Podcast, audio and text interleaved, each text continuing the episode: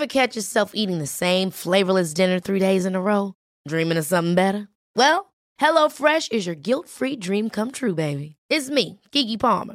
Let's wake up those taste buds with hot, juicy pecan-crusted chicken or garlic butter shrimp scampi. Mm. Hello Fresh. Stop dreaming of all the delicious possibilities and dig in at HelloFresh.com. Let's get this dinner party started. Jewelry isn't a gift you give just once. It's a way to remind your loved one of a beautiful moment every time they see it. Blue Nile can help you find the gift that says how you feel and says it beautifully with expert guidance and a wide assortment of jewelry of the highest quality at the best price. Go to BlueNile.com and experience the convenience of shopping Blue Nile, the original online jeweler since 1999. That's BlueNile.com to find the perfect jewelry gift for any occasion. BlueNile.com. Here's a cool fact a crocodile can't stick out its tongue. Another cool fact you can get short term health insurance for a month or just under a year in some states. United Healthcare short term insurance plans are designed for people who are between jobs, coming off their parents' plan, or turning a side hustle into a full time gig. Underwritten by Golden Rule Insurance Company, they offer flexible, budget friendly coverage with access to a nationwide network of doctors and hospitals. Get more cool facts about United Healthcare short term plans at uh1.com. Los invitamos a hacerse Patreons y miembros del canal para 1. Acceso adelantado sin publicidad. 2. Contenido exclusivo. 3. Mercancía. 4. Contacto directo con nosotros. Y 5. Más atención por su dinero. Chequen la descripción para más información. Bienvenidos a una emisión más de este podcast que esperemos en sus favoritos. Negas, ¿cómo estás? Muy bien, muy, muy feliz, muy despertado al máximo. Feliz y contento. Y pues tenemos de nuevo a Dharma. Dharma, bienvenido una vez más. Qué bueno que se nos hace costumbre verte de nuevo. Hola, buenas tardes, noches para aquí ya en España y encantado de estar un día más. ¿Ya arreglaste el glitch que traías? ¿Cuál glitch? ¿Cuál glitch?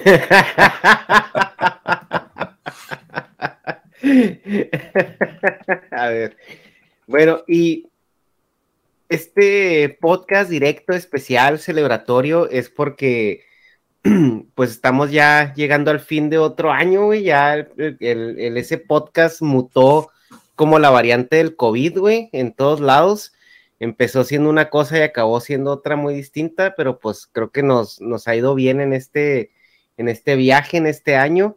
Han pasado muchas cosas y pues este podcast es como nostálgico porque vamos a, ir viendo eh, qué aprendimos este año en el ese podcast, güey cuáles son las experiencias más memorables que nos ha dejado y pues, y pues a, ver qué, a lo mejor qué viene el año que entra, güey.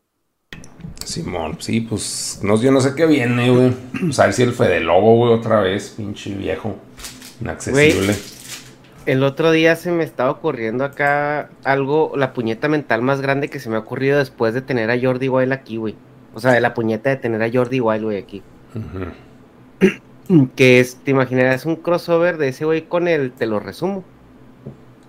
Pues estaría mamón, pues, pues sí, güey.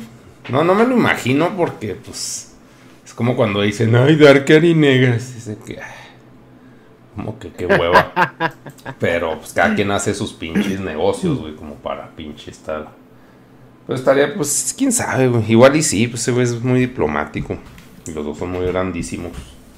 No están para quitarse ni, ni restarse subs por competencia, güey. pues sí.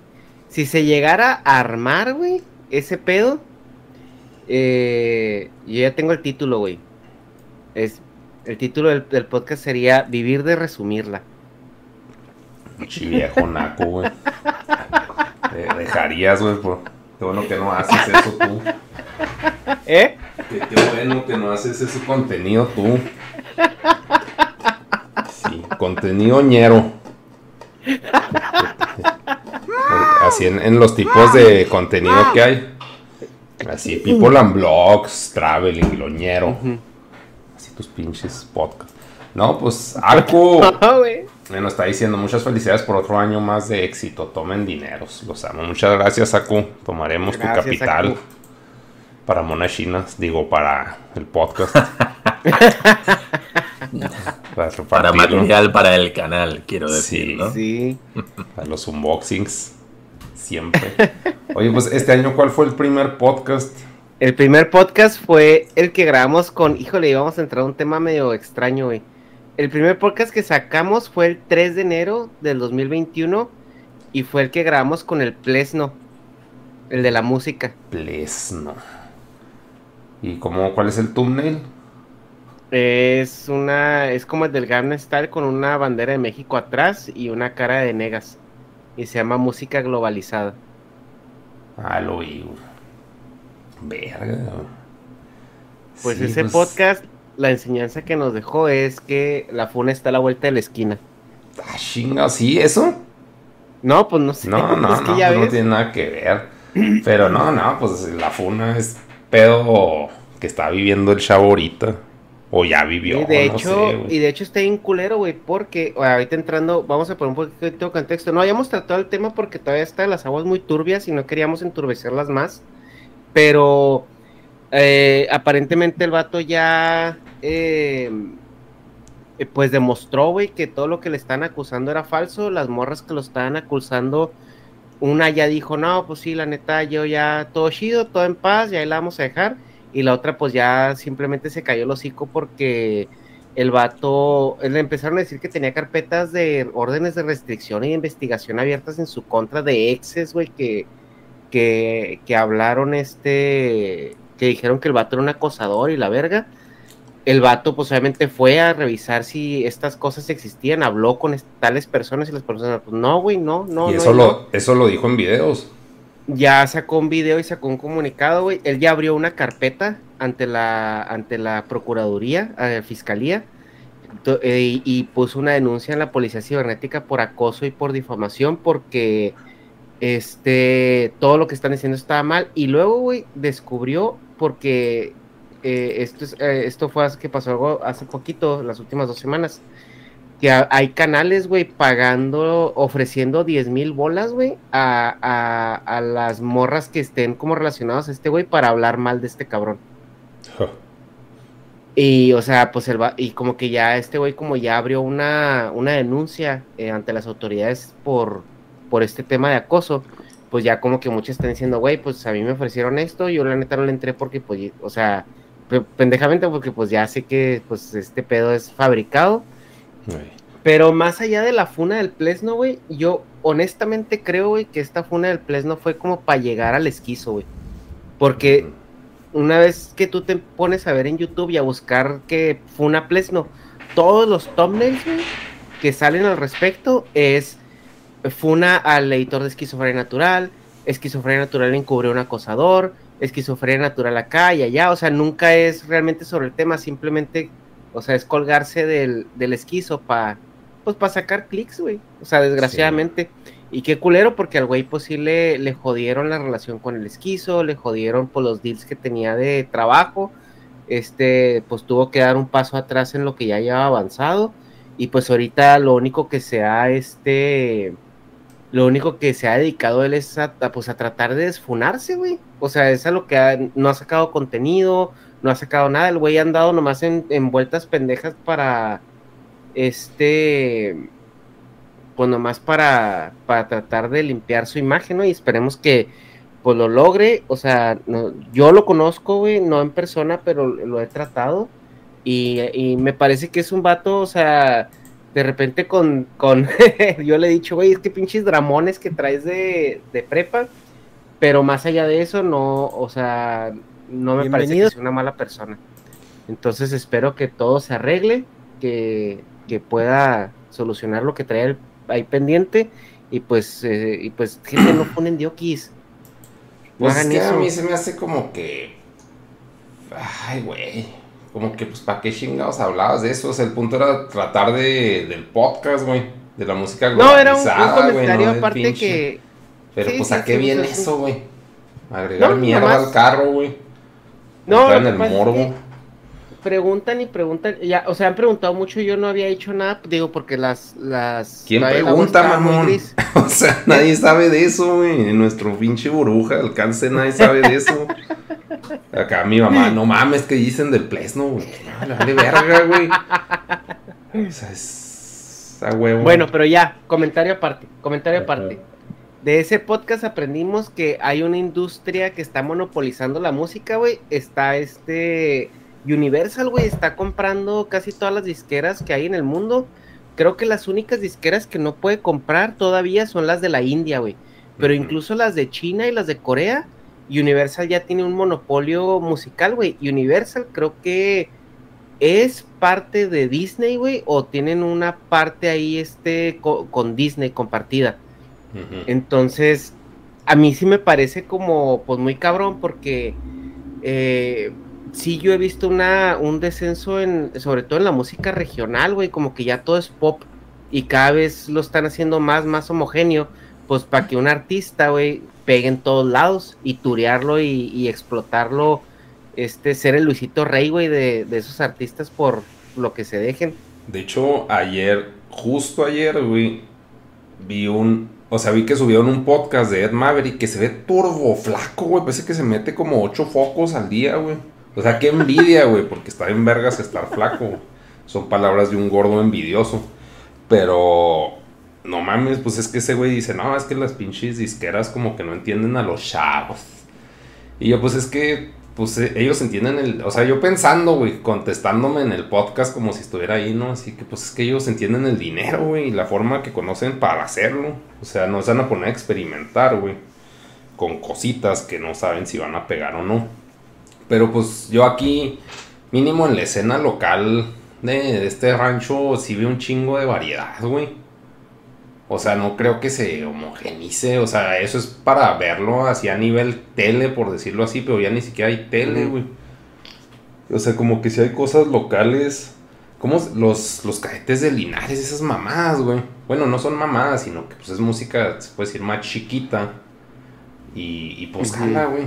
Nomás que pues de ahí a que, a que dan el salto a las disqueras o que las disqueras los descubren y los compran. Sí. Pues ya, o sea, pero la gente sí sigue haciendo música. O sea, no.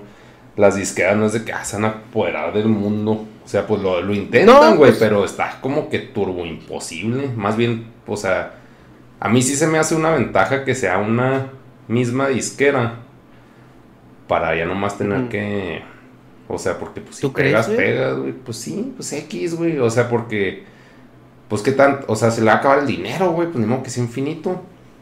O sea, no, no puedes pues comprar todos, güey. Y pues además, o sea, se le pueden poner pendejos los artistas de que no, pues ya me pagaste. Pero pues te va a demandar, güey. Porque te mamaste. O sea, pues no es como que. O sea, no, es, no es omnipotente ni omnipresente, pinche Universal. Pues es que, o sea, algo hay, hay de, de eso, porque, por ejemplo, ellos pues ya dictan, pues sobre todo la agenda de la música que se va a volver mainstream, ¿no? O sea, porque claro que si tú sigues haciendo música, pues vas a, pues tienes las herramientas, ¿no? ¿Y qué herramientas tenemos ahorita para, pues, seguir haciendo las cosas nosotros? Pues es justamente las plataformas, güey.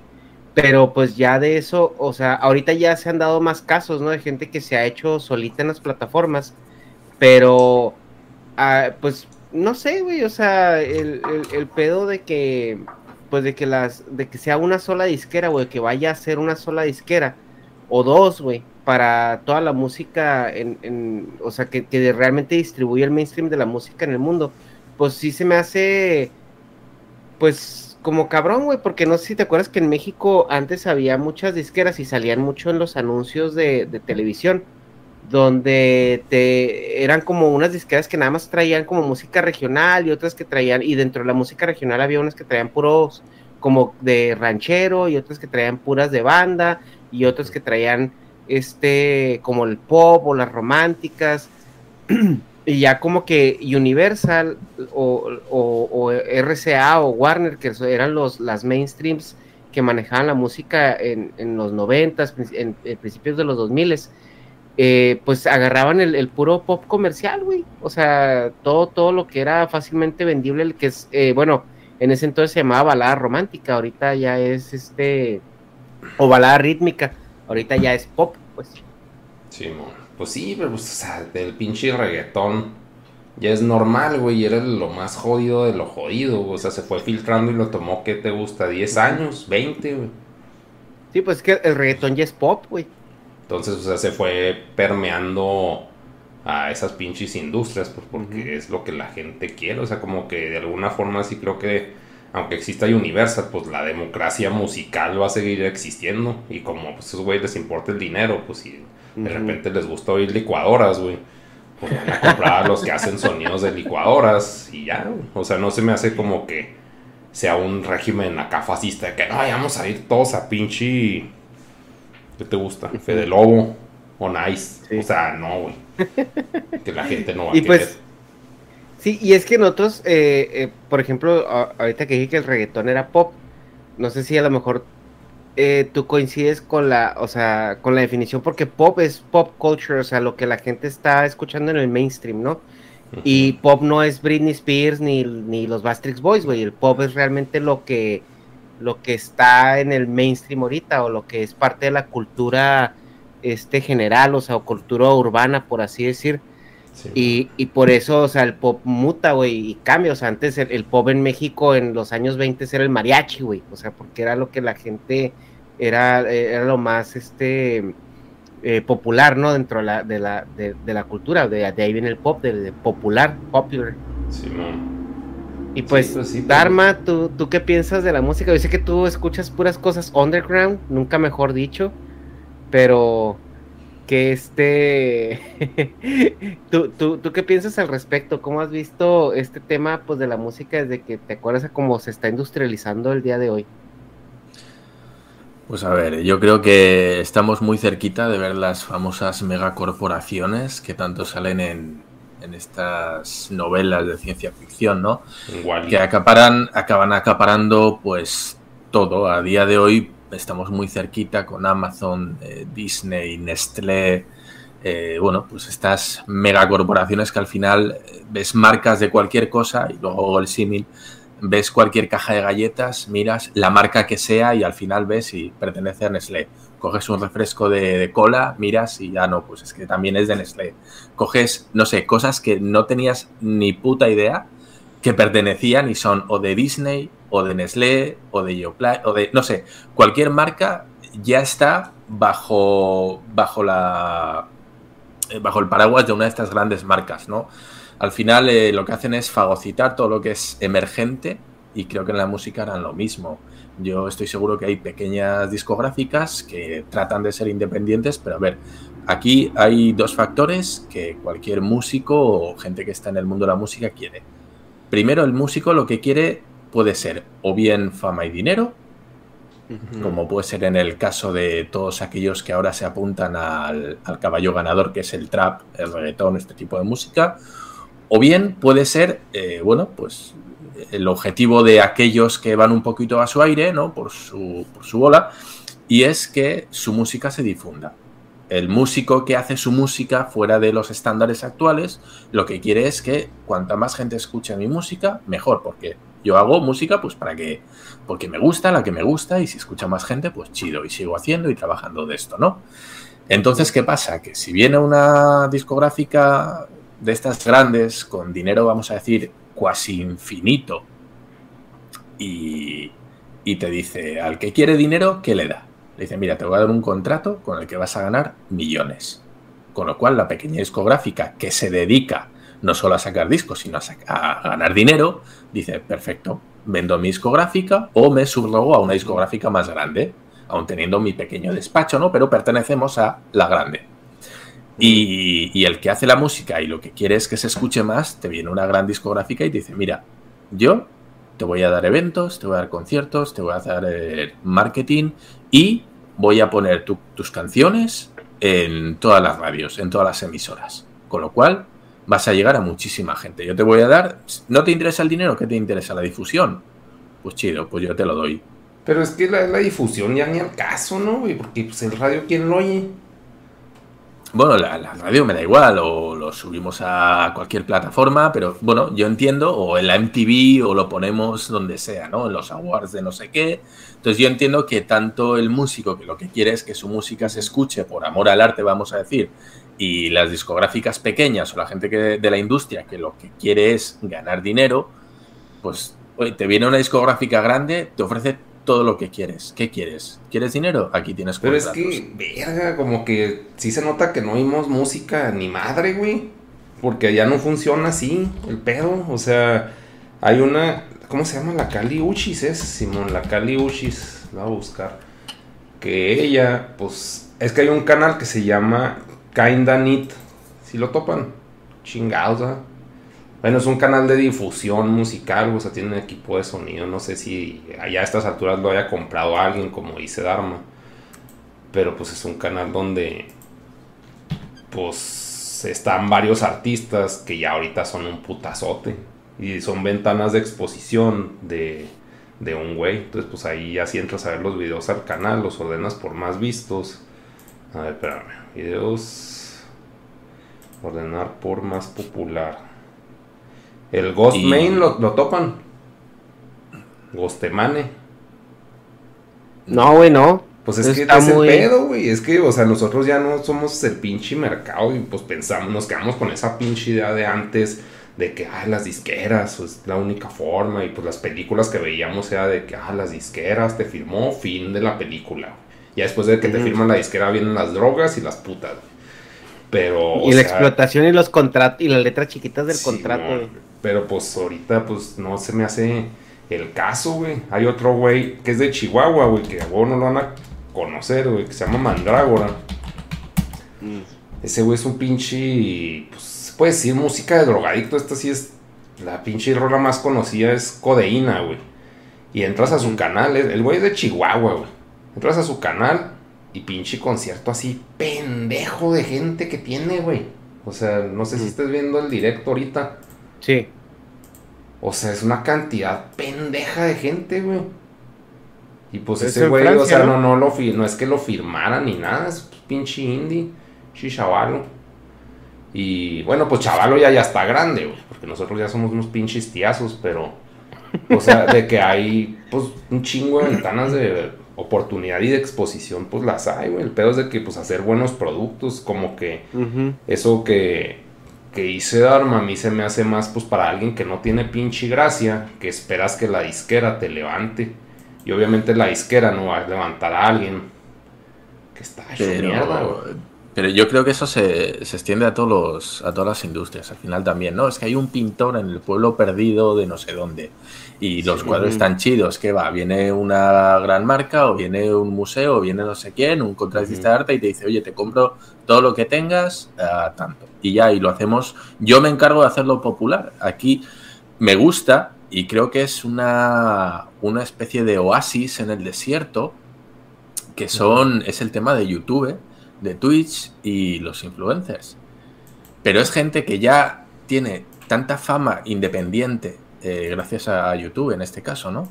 O gracias a, no sé, los influencers de, qué sé yo, del, Twitter o de estas cosas, ¿no? Que ya tienen difusión y tienen, y tienen dinero, que al final son, vamos a decir, son incomprables en la mayoría de casos, ¿no? La gente dice, pues, güey, imagínate Fede Lobo. ¿Quién va a comprar Fede Lobo? Le ven un chingo de gente, tiene un chingo de lana, ¿qué le va a ofrecer? ¿Qué, le van a ofrecer?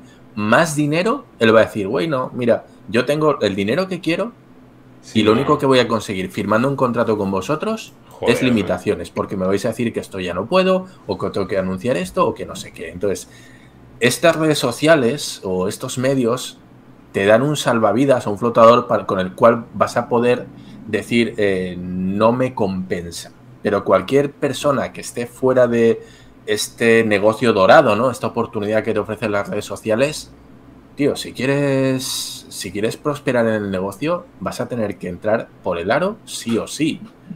Entonces, no lo sé, si yo soy, yo qué sé, dibujante, programador, eh, cantante, y me viene uno grande de la industria, que voy a decirle, no, no, yo quiero triunfar gracias a, a mí y con mis éxitos pues no, o sea, te están diciendo, ¿para qué vas a ir andando hasta la cima del monte si yo te estoy poniendo un puto ascensor para subir a todo lujo? Con catering y toda verga, ¿no? Entonces, pues es que el punto ahí es de que, pues antes de que llegue la pinche empresa, pues tienes que hacer algo bueno, güey. O sea, no te va a llegar si no has mm. hecho nivel. Claro, claro. Y el problema es que cuando no entras por el aro, tienes el peligro de que la industria se rebote contigo y tenemos ejemplos como PewDiePie o gente muy muy grande que al no tragar con las exigencias de empresas mayores y al no someterte a sus exigencias, ¿qué hacen? Bombardeo, campaña de bombardeo. Y de repente PewDiePie ha hecho un comentario racista en un vídeo, hay que funarle, hay que no sé qué. Eh, los de la tele, ya veis en la tele cómo tratan a los youtubers, como si fueran unos niñoides o como si fuera gente que, no, pues se pone una cámara, un micro y no tienen, eh, no tienen ninguna relevancia, ¿no? Cuando es mentira, al final eh, el negocio que está en decadencia es la tele, que cada vez lo ve menos gente, y YouTube pues va a ser la televisión del mañana. Pero bueno, entonces vemos que cuando no entras por el aro, te, dan todo, te prometen el oro y el moro, te, te dicen, no, ¿qué quieres, chicas? Nosotros con con nuestra difusión tendrás todas las que quieras. ¿Qué quieres? Dinero. Nosotros te damos todo. Y si aún así no entras, dicen, güey, pues si no firmas, entonces te vamos a joder. Yo estoy seguro que hay muchísimos youtubers que han sufrido alguna cosa de estas, aunque no lo quieran hacer público, pero seguro que han ido grandes compañías, grandes eh, programas de televisión, marcas discográficas que les han dicho, oye, yo te contrato, yo te pago, les han dicho que no y, y yo me imagino que les habrán dicho, oye, mira, no firmas, bueno, pero cuidado porque el día de mañana es posible que tú quieras algo de nosotros o que te interese algo y no vas a tener a nadie. Estos son conspiranoias mías, pero yo creo que... de hecho, totalmente, como que no. algo así debe haber, porque al poder no le gusta que le digan que no. Eh, sí, pero pues, o sea, el punto es de que pues sí necesitan tener poder y pues no necesariamente lo tienen. Que te pueden amenazar, güey, pues así de que pues sí, pero pues, si te amenaza alguien sin poder, pues no. O sea, pues, Tienes como que ser muy crédulo para decir, ah, güey. Pero trabajar en la industria de la música y decirle que no a Warner, pues hay que tenerlos cuadrados, hay que tener unos huevotes eh, bien majos, ¿no? Para, para, rechazarlo, porque dices, ah, mira, ahora mismo soy idealista, quiero hacer mi música, no me quiero, bueno, pues subrogar a ninguna, a ninguna orden, quiero hacer lo que a mí me dé la gana, que no me digan, pero el día de mañana, tal vez en cinco años, digas, pues no me ha ido tan bien como pensaba, o qué sé yo, y tal vez ahora soy yo el que toca la puerta de Warner, ¿no? ¿Y qué me van a mm. decir?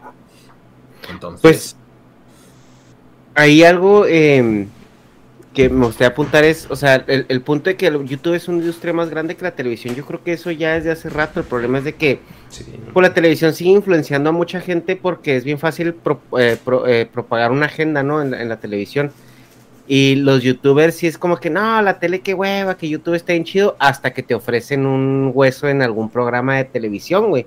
O sea, todos los youtubers que han ofrecido, pues también lo, aceptan, porque al final del día siento que todavía es una idea un poco romántica el, los medios, ¿no? Los medios mainstreams eh, o los consolidados. Y, y sí es una parte, pues que está ahí latente por más de que, de que te esté yendo bien en tu proyecto, ¿no? Pues es que yo, o sea, por lo que he visto que se atraen a la tele es porque les ofrecen chingo de varo, güey. Y porque van a hacer un mínimo esfuerzo. Porque ya tienen la fama, entonces ya nomás, o sea, los tratan como botargas. O sea, no hay forma de que la caguen en realidad. Nomás es ir, salir, hacer el mínimo esfuerzo y, recibir el varo.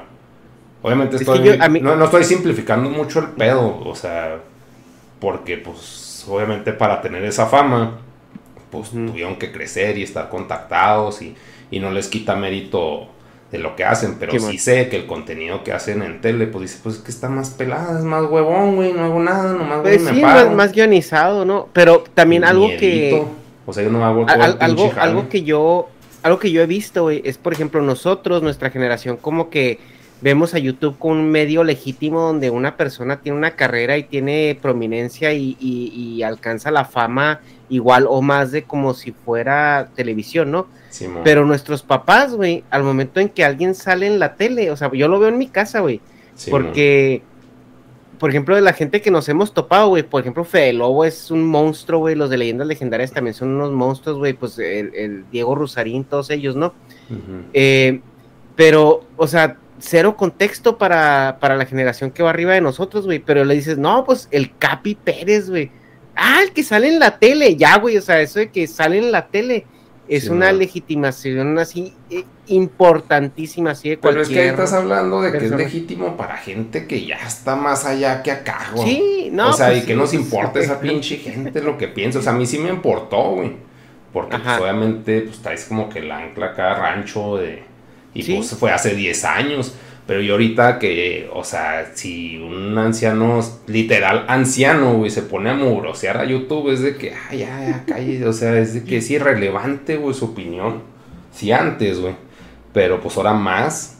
Porque pues es gente que ya, pues ya no, güey. O sea, nosotros, tristemente, güey, tenemos la edad de nuestros papás, güey. O sea, nosotros somos, se puede decir, los, ahora los nuevos jueces cagapalos, güey que nomás estamos acá. Eh, es que estos TikTokers. sí, pinche TikTok, culero y la chingada. O sea, somos ese pedo, pero ahorita pues tenemos una ventana que todavía nos escuchan, güey, pero también se nos va a acabar esa pinche ventana. O sea, si nosotros lo seguimos oyendo es porque, como dices, son nuestros papás, güey. Pero a nivel mercado, güey, son totalmente irrelevantes. Es váyanse a comprar a Liverpool y a chingar a su madre, güey. O sea, saben que los tienen felices con tres pesos, güey. Está su mierda sobrevaluada y y la van a seguir comprando porque no hay más. O sea, no, no sé. Pero nada, o sea, eso de que la legitimidad de la tele creo que es un pedo que heredamos nosotros de creencia porque pues ya no es legítima, güey. O sea, hasta si antes daba cringe, güey, Televisa, ahorita es de que, ah, no mames. Y los que trabajan ahí, o sea, no es de que, ah, te vendiste. O, o chance sí, o sea, pero no es decirlo con, con dolo, güey. Así que, ah, te vendiste, pues así, ah, que al pedo que te compraron estos pendejos, güey. Si tienen dinero para tirar, güey, te lo van a dar. Pues excelente, güey, porque pues, si es gente que, o sea, yo a los youtubers que he visto en tele, si veo que no están haciendo ni verga, güey. O sea, nomás están ahí sentados, así como si fueran podcast. al final lo único que quieren es atraer el público de YouTube, de su canal, a ver el, el programa. Es decir, son conscientes de que esa persona arrastra masas. Entonces, bueno, pues si yo voy a salir, a mí me invitan a un programa de, yo qué sé, de lo que sea. Pues evidentemente, como youtuber y como influencer, pues pondré en mis redes sociales, oigan, el día tal se va a publicar el programa en el que yo salgo, vayan a verlo. Supongo que debe ir por ahí. Sí, pues sí, de hecho, por eso pagan. O sea, es publicidad pagada con el conductor. Claro. Oye, y algo que dijiste también ahorita del. De este tema de los eh, pinches, este. Del cringe, güey. De la televisión del cringe. Yo siento que antes la televisión daba cringe involuntariamente, pero luego ya cuando su, negocio empezó a bajar, empezaron a dar cringe, cringe voluntariamente, güey. No encuentro otra manera de explicar la Rosa de Guadalupe si no, es pues porque quieren voluntariamente dar cringe. Y es súper, güey. Eh, se dieron cuenta que el cringe le mama a la gente, güey. Sí, pues El, el, pinche este programa más visto, güey, de toda Latinoamérica Unida. Simón, y pues, sí, no, pero pues. O sea, aquí voy de, de mamón edgy, güey, pero pues sí, a la gente enorme, güey, sí le mama. O sea, porque yo sí, la Rosa de Guadalupe sí me vale turbo verga, güey. Pero, o sea, veo a, a Misa Sinfonía, Que digo, güey, pues el güey es creativo, la chingada. Siempre le estuvo chingando y chingando, o sea, haciendo sus cosas, sus loquereces, güey, sus cosas loquitas. Y luego se la caga un producto turbo, normi, pendejo, que es la rosa, güey. Y así el boom, así no mames. O sea, sí fue una ventana de. O sea, pues sí, una pinche oportunidad de, de crecimiento que pues puede seguir sangrando, pero o sea, digo, pues su creatividad. Mira, pues, los únicos, pero los únicos programas de televisión que, que, en España siguen teniendo algo de relevancia y curiosamente también de los jóvenes son los programas de chismes. Y me explico. Son programas como el Sálvame, que básicamente llevan a gente semifamosa, periodistas, a sacar los trapos sucios de otros famosos y a debatir entre ellos, bueno, debatir, discutir gritarse cosas de estas, ¿no? O los programas en los que cogen a un grupo de jóvenes y los ponen en una isla o los meten en una casa, tipo Gran Hermano, ese, ese tipo de programas, ¿no? En el que está el chismecito de a ver con quién, quién se pelea con quién. ¿Cuál es el mercado que tú ves que lo ve? O sea, gente menor que tú o gente mayor que tú. Sí, no, no, no. Mira, el, gente, gente, sobre todo gente mayor. Sí, pues sí, depende, pero hay, no, no, no, no, no, no, no, pero yo estoy muy preocupado porque hay gente que ves con 20 años que en los descansos del trabajo están comentando, oye, ¿ya viste la isla de los famosos? o el no sé qué, yo qué sé, el Gran Hermano o el programa que se llame Gran Hermano ahora, eh, que no sé quién se, se enrolló, se lió con este, se metió en la cama, no mames, qué cabrón, si andaba, andaba echándole, tirándole la caña a la otra, ya verás cuando se... O sea, y son chavales de 20 años y están consumiendo ese contenido. Oye, perdón, y, no son como que muy pobres, güey. No, no, gente normal. O sea, gente normal. normal. Eh, normal, clase media. Es que aquí normal es pobre, güey. Ah, no, pues eh, aquí normal es clase media. Entonces, gente, gente normal como tú y como yo, que no, no, son, no es gente ignorante, no es gente... No, no, no, no. Entonces, eh, bueno, ves que han dado con una tecla y además son formatos que no se pueden llevar, porque esto es algo muy... que de momento YouTube no lo está pudiendo hacer, que es llevar platos a Internet. Tú no puedes meter a ocho personas, nueve personas, sí puedes hacer una videollamada múltiple, pero queda, queda muy feo, ¿no? Pero un plato donde puedes meter un estudio, meter un montón de personas y que todas estén despellejando entre ellas, ¿no? Gritando, y eres una puta porque tú dijiste, no, porque es que ya sacaron una foto de tu hija haciendo esto o tu hijo no sé qué. Eso es lo que vende. Y eso es la cosa Laura. La gente lo ve, exacto, Laura Bozo y este tipo de, de, contenido, eso es lo que ve. Pero el chisme vende. Y a día de hoy, el chisme, los programas de chisme o los que generan chisme son los únicos que tienen éxito en la tele. Por eso nosotros estamos haciendo nuestro ventaneando una vez a la semana. Sí. Eh, ¿Cómo se viste Ana Taylor Joy el día de hoy? Qué bien rica, güey. ¿Tarjeta roja o tarjeta verde? ¿Te acuerdas de ese güey que salía, güey? Que... Oh, no, pues es como el Capi, ¿no? no sé. La neta no. No sé, yo no sé cómo es ese güey, pero pues me suena contenido parecido. Y es que ya vemos que al final eh, esa industria se extiende a las revistas, eh, estas del corazón, la prensa, prensa amarillista, ¿no? La prensa rosa. No lo sé. Eh, en YouTube también hay canales de esto de chismecitos, ya lo sabéis bien. Pues sí, y les va bien. Muy bien. Pero, bueno, pasemos al siguiente video del año, güey. Este video fue donde me me consolidé como Nostradamus, güey. Cada vez que Negas dice, ¿cómo mamas, güey? Eso nunca va a pasar. Bueno, pues pasó, güey. Que casi cuando se metieron al Capitolio, güey. Ese fue el segundo video sí, pero No, no, no, pero es que, es que tú, tú predices de que se van a meter al Capitolio y va a caer el gobierno. Y nomás se metieron al Capitolio y luego, ok, gracias, sálganse por allá. O sea, como si fuera una guía turística, mamón. O sea, no. tus predicciones, o sea, si cumpliste en que se metieron, pero de que cambió algo, cambió nada. Eh, esto del Capitolio lo platicamos en su momento, ¿no? Con Víctor Hernández. Eh, que. Bueno, máquina. Que si habla, o sea, la, la pregunta yo creo ahí más grande era si fue algo que sucedió por su propia naturaleza o fue algo que pues, bajita la mano dejaron que pasara para poder ahora sí darle una patada en la cola a Trump, ¿no? Y a, o sea, de una manera legítima en que la gente no, pues no causara más revuelo, ¿no? O sea, de que no se viera como que, ay, están censurando a nuestro líder. O sea, como que querían un evento que legitimizara esa, esa acción, ¿no? De los de las redes sociales de, de ahora sí sacarlo, banearlo y, y por, así decirlo, ya, así, aplicarle un ya siéntese señora. Sí, sí, nomás, güey, porque pues ya ahorita tenemos a, al anciano 3000, güey. Pues ya, o sea, es como que, pues, o sea, fue algo que pasó, wow, tómenle fotos, súbanlas a lista, gracias por venir y lo que sigue.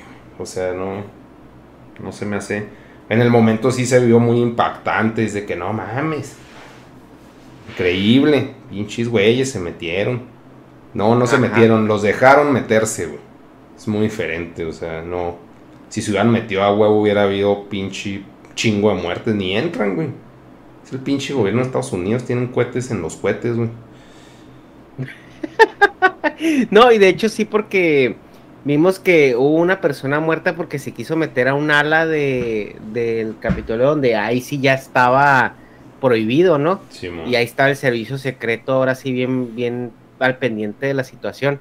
Entonces, pues sí, algo, hay de eso, güey, algo hay de eso de que este pues sí se vio muy obvio que pues fue como, vamos a dejarlos que, así como a los niños, güey, en el cine cuando es el intermedio que se iban a rodar ahí en el, abajo del proyector, así vamos a dejar que vayan los niños ahí a, a brincar un ratito, pero hasta aquí.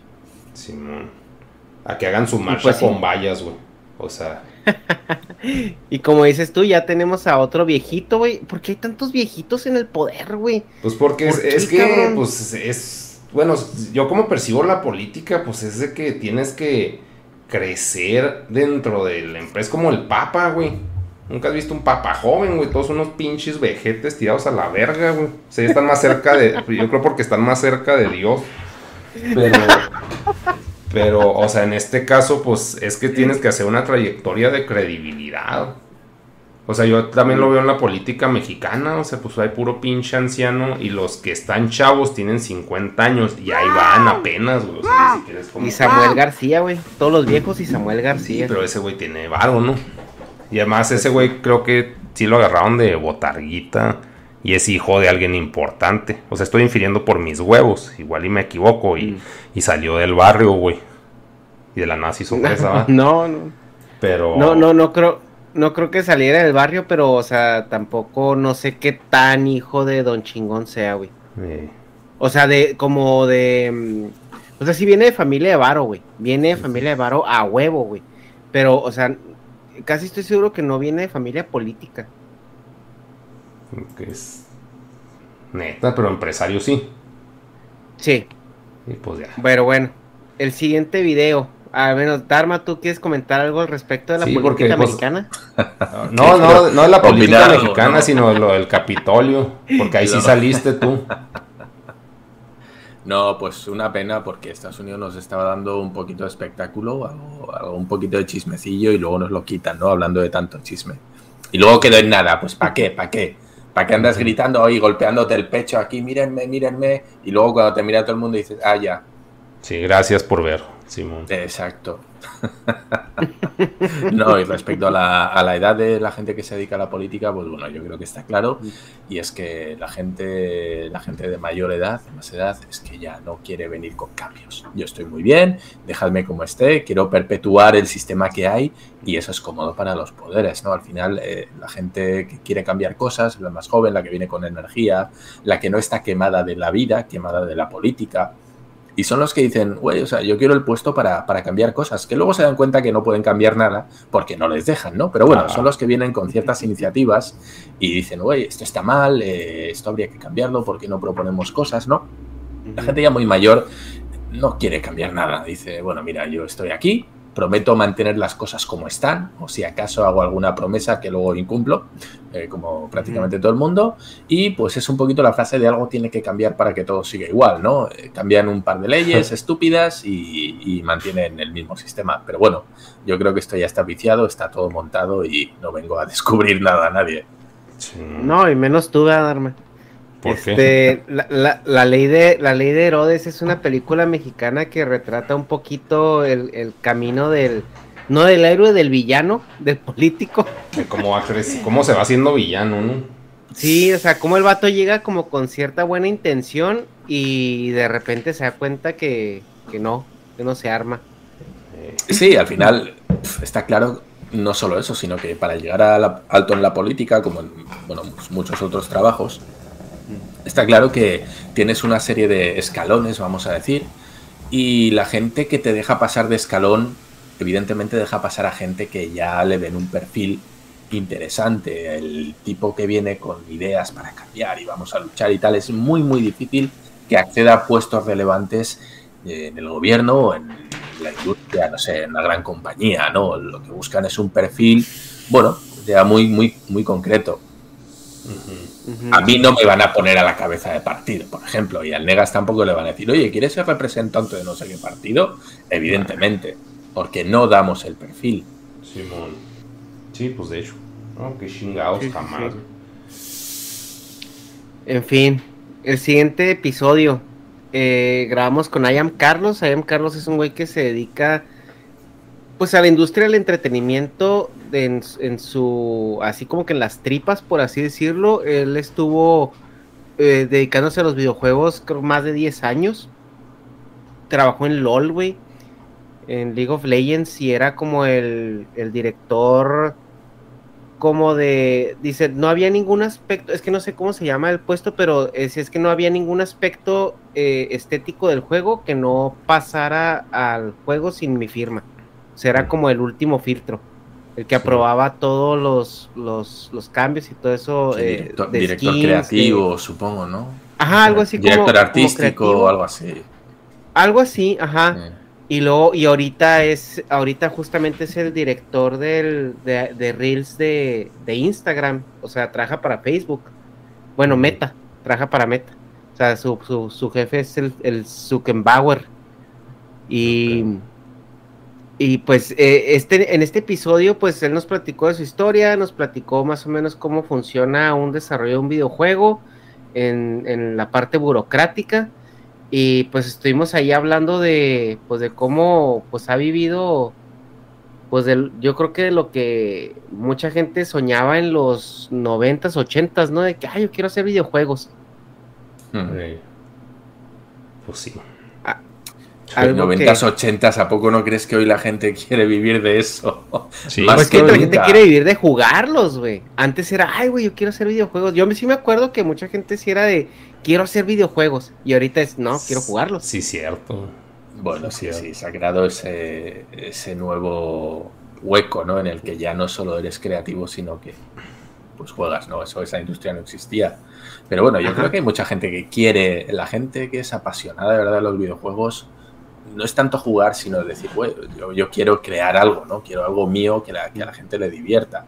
Al menos es mi punto de vista. Yo prefiero también entrar en el mundo de la industria del, videojuego por eh, algo creativo que por ser, no sé, bien chingón jugando a, qué sé yo, juego, el que quieras. Sí, pues no, y algo importante que platicamos en un podcast anterior con, con, un, con una persona que trabaja en Hollywood es que los videojuegos ya ahorita cada vez son em, como experiencias narrativas, ¿no? O sea, ya no es tanto nomás brincar, esquivar la tortuga y matar al, malo, ¿no? Ya es, ya tiene una historia muchísimo más elaborada. Incluso vemos que la música es, es muy, este, es especialmente dedicada para el videojuego. Em, yo lo, lo, mi ejemplo favorito es el Core of War, el último que salió de PlayStation 4. Eh, creo que fue en el 2018 que para mí es de los mejores juegos que ha salido así all around, ¿no? O sea, que que la mecánica del juego es muy padre, la historia es muy inmersiva, pero también la historia es muy compleja, güey. La historia es, es una, un novelón, güey. Una tragicomedia este, impresionante. Pero pues también el diseño del juego, güey, la fotografía, la música, está de que no te pases de verga, güey. O sea, la verdad es de que yo sí en ese juego vi como que el 50% de, del juego fue la programación de todas las mecánicas de interacción con los personajes y todo, ¿no? Lo que es un videojuego per se pero el otro 50%, si no es que a lo mejor un 60%, es como todo esto lo que te está contando el juego a través de del, pues de su curso. Es que, mira, la industria del videojuego hay de todo. Nosotros estamos acostumbrados, sobre todo en Occidente, a que lo importante sean las mecánicas. Es decir, el, el, gameplay, ¿no? La sensación de jugar. Pero yo creo que el contrario, en, el en este tipo de, juegos podemos poner el Ghost and Goals, eh, los, los, Mario, ¿no? Donde, bueno, pues nada, nada que ver la historia, sino que lo divertido es, eh, bueno, pues las plataformas, saltar y, no sé, incluso el Hollow Knight, ¿no? Podría entrar en, esta, en esto de que lo importante son las mecánicas de juego. Eh, sin embargo, en Japón tiene muchísimo éxito estos juegos que son de conquistar a chicas de estos que los que no hay no hay nada de gameplay prácticamente, o sea, no tienes ninguna mecánica más que hablar con la gente y contestar y responder en las conversaciones adecuadamente, ¿no? Tú estás ahí y conoces a, a fulanito y menganito y bueno, pues cada uno con su vida y tienes que ir hablando con uno, hablando con otro, ¿no? Este tipo de juegos pues están muy, muy cotizados. Nosotros no estamos acostumbrados a eso. Y luego tenemos cosas intermedias, como tú decías, el God of War, hay que jugarlo, pero es muy importante también la parte de la historia, el background. Entonces se puede hacer, se puede hacer lo que sea. Sí, sí no, y pues es que, no sé, es que el God of War ese sí se me hizo una mamada, güey. O sea, no, no me gustó, pues. O sea, sí, sí me lo aventé las cutscenes. No lo jugué porque pues no tengo play. Y sí dije, ah, pues está chida la historia, güey. Pero, o sea, así como cosa de inversión actualmente, así como el Red Dead Redemption, se me hacen eh, malas decisiones financieras, güey, porque es un chingo de jale, güey, que lo van a jugar una vez y ahí la vemos, güey. Y eso, mm. pues, no es el GTA, por el contrario, el GTA Online, cuando migra online, pues ya les ve, o sea, como que ahorita la industria, según yo y por mis huevos y también pues por el celular, es de, de gashear, güey. Todo, todo es de que dale a la, a la pinche tragamonedas, güey, a ver qué te sale ah, de premio o pagas. O sea, todos los juegos están migrando para eso, pero bueno, juegos grandes, porque es la única, bueno, es la forma actual de mantener a la gente gastando en un mismo producto, güey. Porque está cabrón estar sacando un Mega Man X y un Mega Man X2. Y ya a estas alturas, si haces eso, es de que, ay, se ven igual. Por eso el Hollow Knight con el Silk Song, pues hay tanto pinche hype, porque es que lo, pues va a ser un juego nuevo, güey. No es, o sea, el Mega Man X2 es prácticamente más mundo de Mega Man, güey. El Mega Man X, o sea, no, lo puedes llamar, en estos tiempos, no lo puedes llamar 2. Así como Minecraft, no puedes sacar un Minecraft 2, güey. Simplemente es sumarle más a Minecraft, güey. O sea, es, Simón. Ha cambiado un chingo ese pedo. El, ¿Cómo se llama el Fortnite? Ahí sigue, güey. Lleva un chingo. Ajá. Sí, es el, em, es el problema que tienen ahorita las, precisamente las desarrolladoras de videojuegos, ¿no? Que sacas un videojuego y pues tu, tu capitalización es, hasta ahorita había sido simplemente en la copia del título, ¿no? Y no les toca mucho, güey, tampoco. Eh, de, de, lo que compras del título físico no les toca mucho, porque pues hay que distribuirlo y es un vergazo de dinero que se va en fricción en llevarlo a una tienda y que la tienda lo ponga y que la tienda lo venda, ¿no?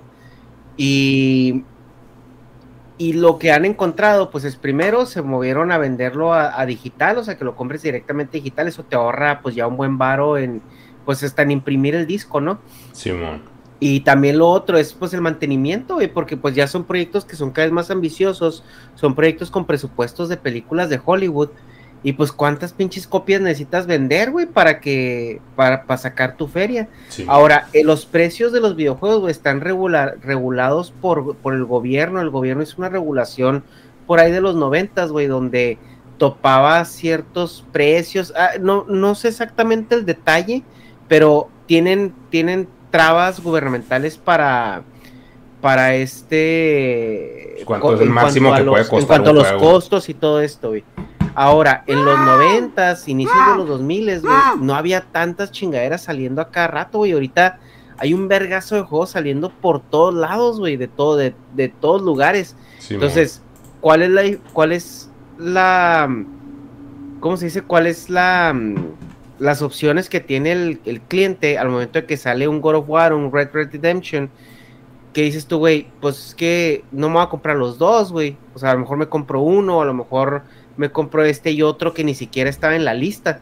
Y, y eso pues también sesga mucho el mercado para, la, para estas producciones, ¿no? Y pues son producciones que están muy padres, güey, muy chidas, pero pues estos güeyes necesitan ver cómo lo capitalizan de otra manera, o sea, y, y el problema es de que la capitalización que se ha visto ahorita, pues esas son las tragamonedas. Porque ni siquiera, por los DLCs están chidos porque los DLCs te dicen, güey, esto es lo que vas a bajar, ¿no? O sea, esto es lo, lo que vas a obtener.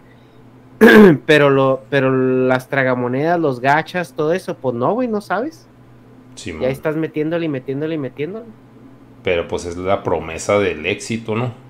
O sea, es la promesa pues de. O sea, hay un ítem o algo que es el, el alfa ahí. Entonces a lo que le tiras con la tragamoneda es a eso, y lo, pero nunca te sale, te sale pura mierda. Sí. Pero no. Sí, pues sí, y pues eso es la manera de monetizar más eficiente que hay en los juegos, porque pues tú nomás programas una vez tu chingadera, güey, tu, tu ítem o tu mono, y lo y le sacas todo lo que puedes. Entonces, no sé. Así, así es. Pero sí, yo pues, pues, por eso consumo más indies. O sea, que igual no necesariamente son. o sea, como que la comparativa de un indie que le veo a como yo crecí con los videojuegos, esa. ¿Quién me va a hacer mi Mega Man, güey? Ya Capcom no me va a hacer Mega Man, güey. Va a ser su Turbo Mega Man que vuela, que ya no saben cómo chingados. O sea, ya meterle, güey, para sangrarlo. Sí, y, y, ni pega, güey. Entonces, o sea, los indies que son, o sea, pues gente que creció, o sea, que está desarrollando y creando videojuegos, pues, por ejemplo, ahorita hay una plaga de Metroidvanias, güey. Y no me quejo, güey. Porque son juegos que pues, yo jugaba y quiero seguir jugando, pero nuevos pero sé que ya no los van a hacer. Si, por ejemplo ese de el de Samus, ¿cómo se llama? El pinche Metroid nuevo. No sé cómo le iría en ventas, güey. Metroid 3. O sea, le fue bien, güey, fue el mejor fue el mejor juego del año. O sea, pero en, ventas. Bueno, no sé cómo le en ventas. En ventas le fue muy bien, güey. No sé si le gana a Mario. O a Zelda. Ah, no creo no sé, güey. No sé, pero yo sí sé que le fue muy bien. Mira, vendió. Uh, dice. Number the Charts. Estuvo abajo de Far Cry y Back for Blood. Ha vendido. 2.84 eh, millones de dólares so far desde octubre para acá pues la neta ni siquiera sé cómo medirlo. O sea, si por ejemplo cuánto costó hacer el juego. O sea, de que tuvo éxito, pues sí tuvo éxito, pero sí, ya, me perdí en, el pinche octubre, punto. En puro octubre vendió 854 mil copias. Pero acaba de salir, ¿no? En octubre. Simón. Salió en octubre 8. Yo lo compré en, en, pre-order, güey. Sí, yo sí me, me mama ese juego, güey. Simón. Pero bueno, no sé. O sea, no sé a qué chingados iba con eso, pero, o sea, como que por como veo el juego y hablando sin saber, güey, se ve un juego mucho, mucho menos complejo que un Zelda.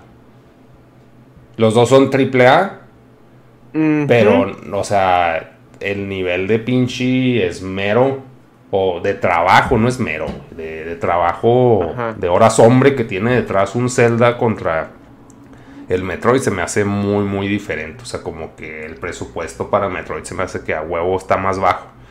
Si lo comparas con un God of War, güey. O sea, si comparas un God of War con, con pinche Metroid, sí, Metroid creo que costó 3 pesos, Pero sí, sí, no, claro. sí.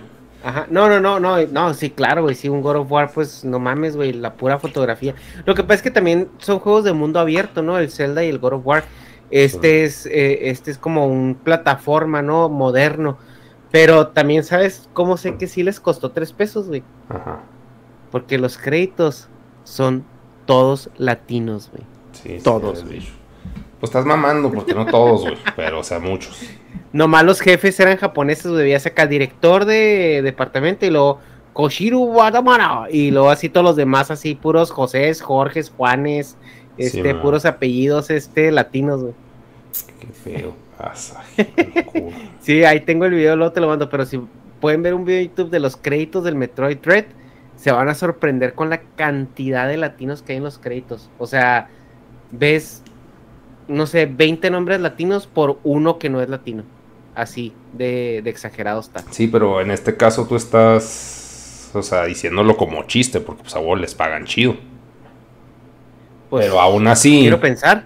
¿O no? No sé, Dharma, ¿o no? Como la gente que lleva la producción de sus fábricas a países, no sé, como China, como Tailandia, Filipinas, ¿tú crees que les paguen tan bien como pagarían en tu país? Entonces, ¿por qué trasladas la producción a otro país? Si el control ejecutivo lo tienes en tu país, lo normal es que contrates a empresas o gente del país, ¿no? Para no externalizar. Cuando lo externalizas es porque estás ahorrando costes. Con lo cual, yo no sé en qué porcentaje, pero estoy seguro que no pagan tanto como pagarían en, su país de origen. Bueno, sí, o sea, pero no por eso. O sea, como que a huevo va, a salir más barato, pero no necesariamente los van a explotar. Hay diferencia entre pagar menos o pagar mal. Yo no digo que les paguen mal, pero sí, digo que seguramente paguen menos que en su país de origen. Sí, pues que ponle que a estos güeyes les pagarán, no sé, güey, 60 mil pesos al, al mes, por así decirlo, ¿no? Pues 60 mil pesos al mes, güey.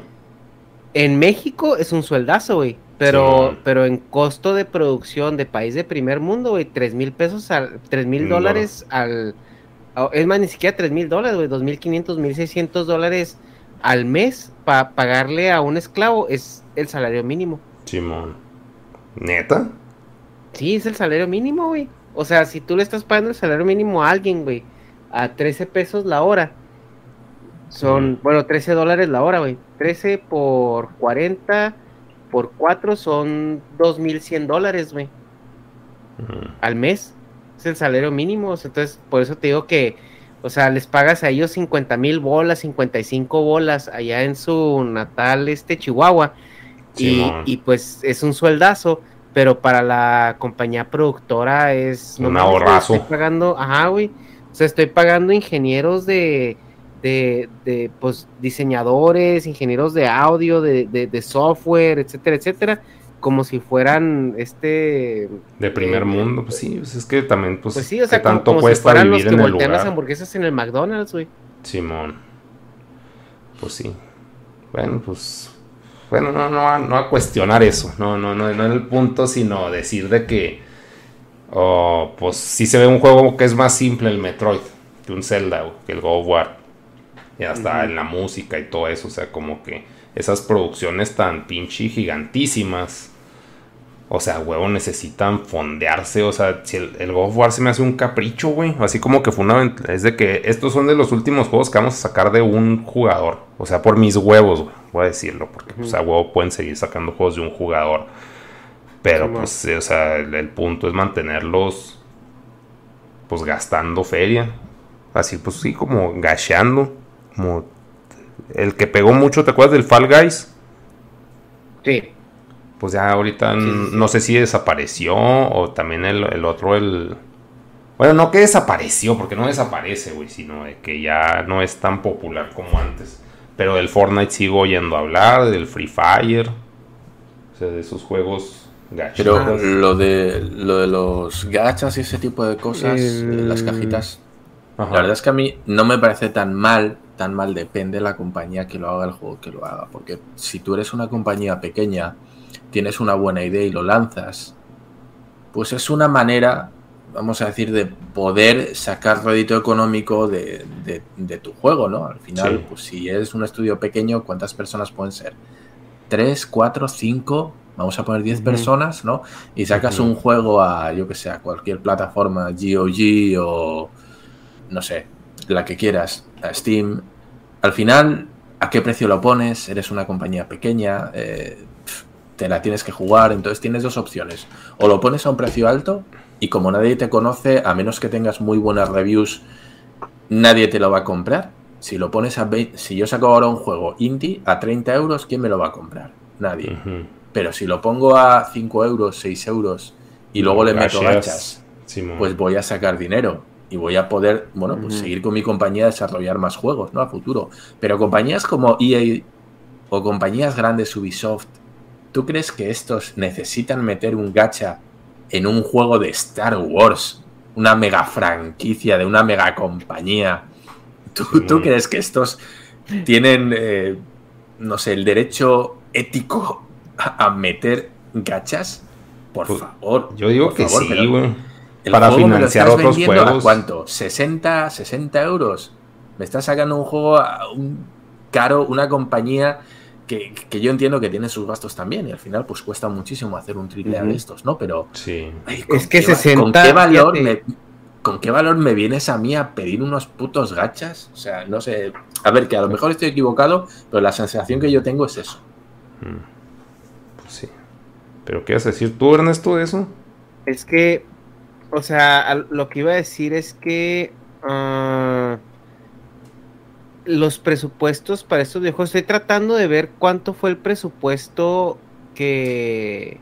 Y, y claro, es que pasa una cosa. Y es como en el cine. Que gastan muchísimo, muchísimo, muchísimo en marketing. Tú ves una película de Hollywood y el 50% del presupuesto puede ir en marketing. Sí, de hecho. O sea, el 50% se paga a actores, equipo, eh, producción, eh, postproducción, bla, bla, bla, bla.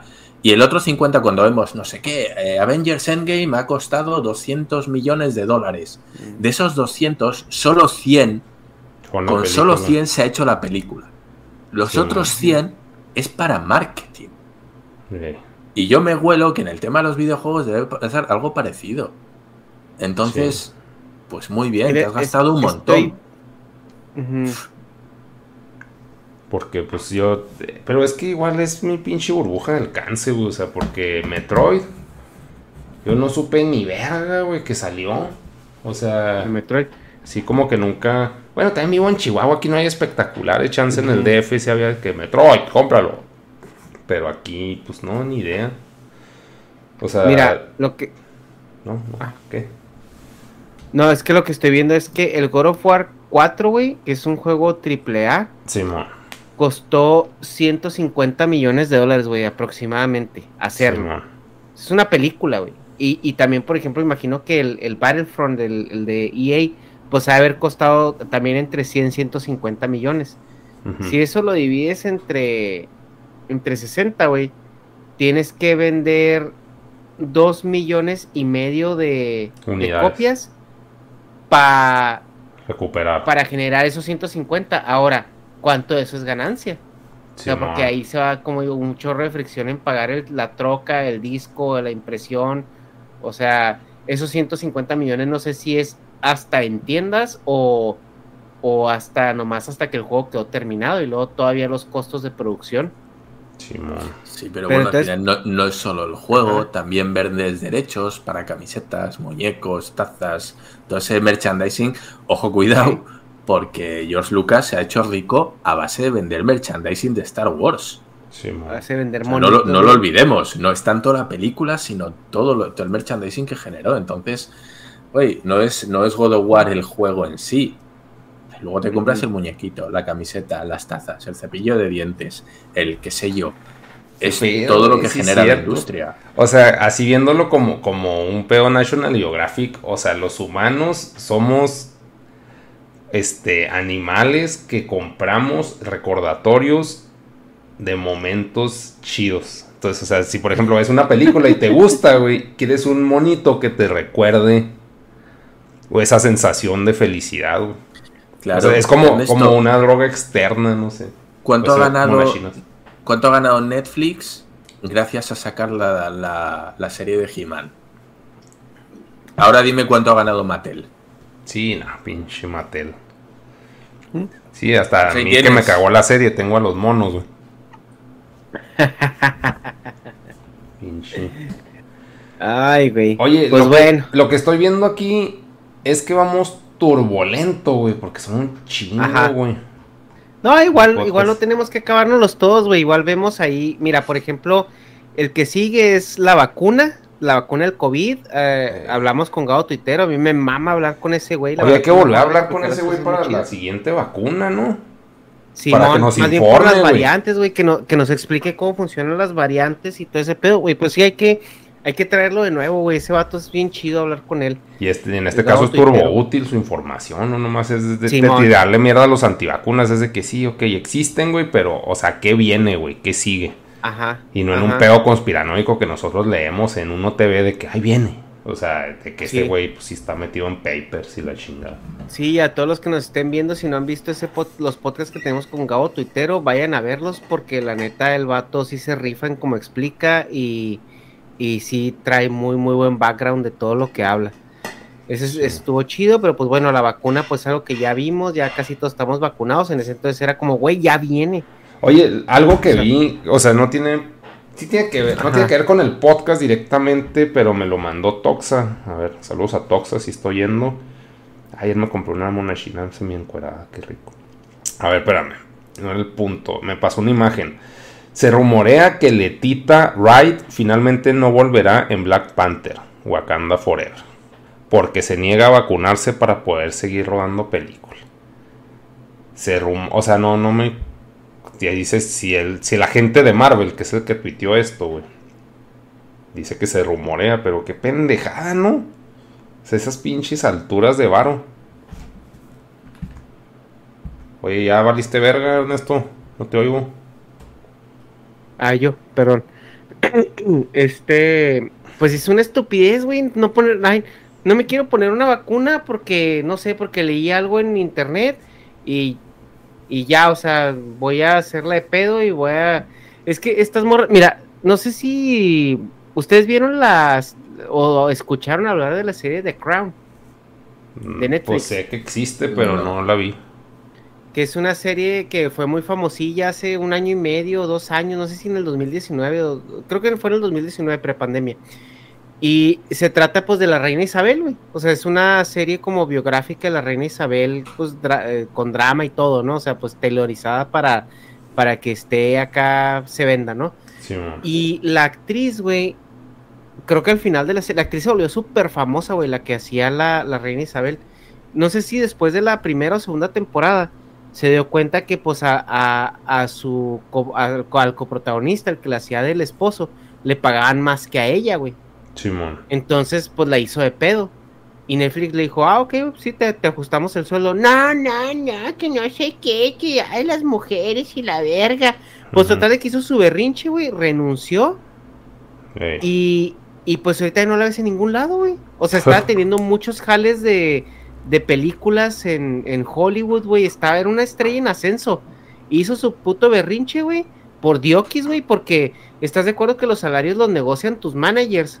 Simón. O sea, si al, si al otro güey le pagaron más es porque el otro vato negoció, negoció mejor, Simón. No porque, ah, pues tiene pene, toma más dinero. O sea, pues, güey, o sea, eran, eran las negociaciones. Y ahora, si a ella, güey, le dicen, ah, ok, pues te pagamos más, güey. O sea, si quieres más feria, te pagamos más. A, fin, güey. era el punto, no, no, fue Netflix así de que no, no, eso vales, eso vales nomás.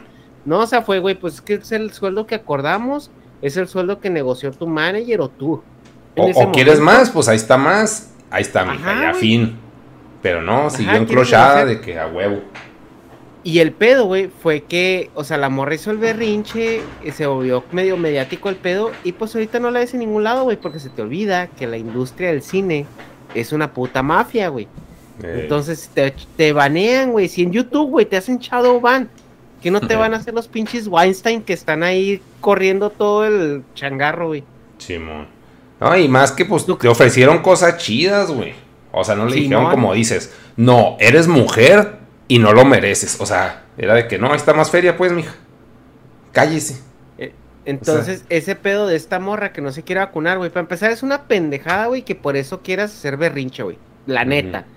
Y para seguirla, o sea, güey, ¿por qué te vas a quemar diokis, cabrón?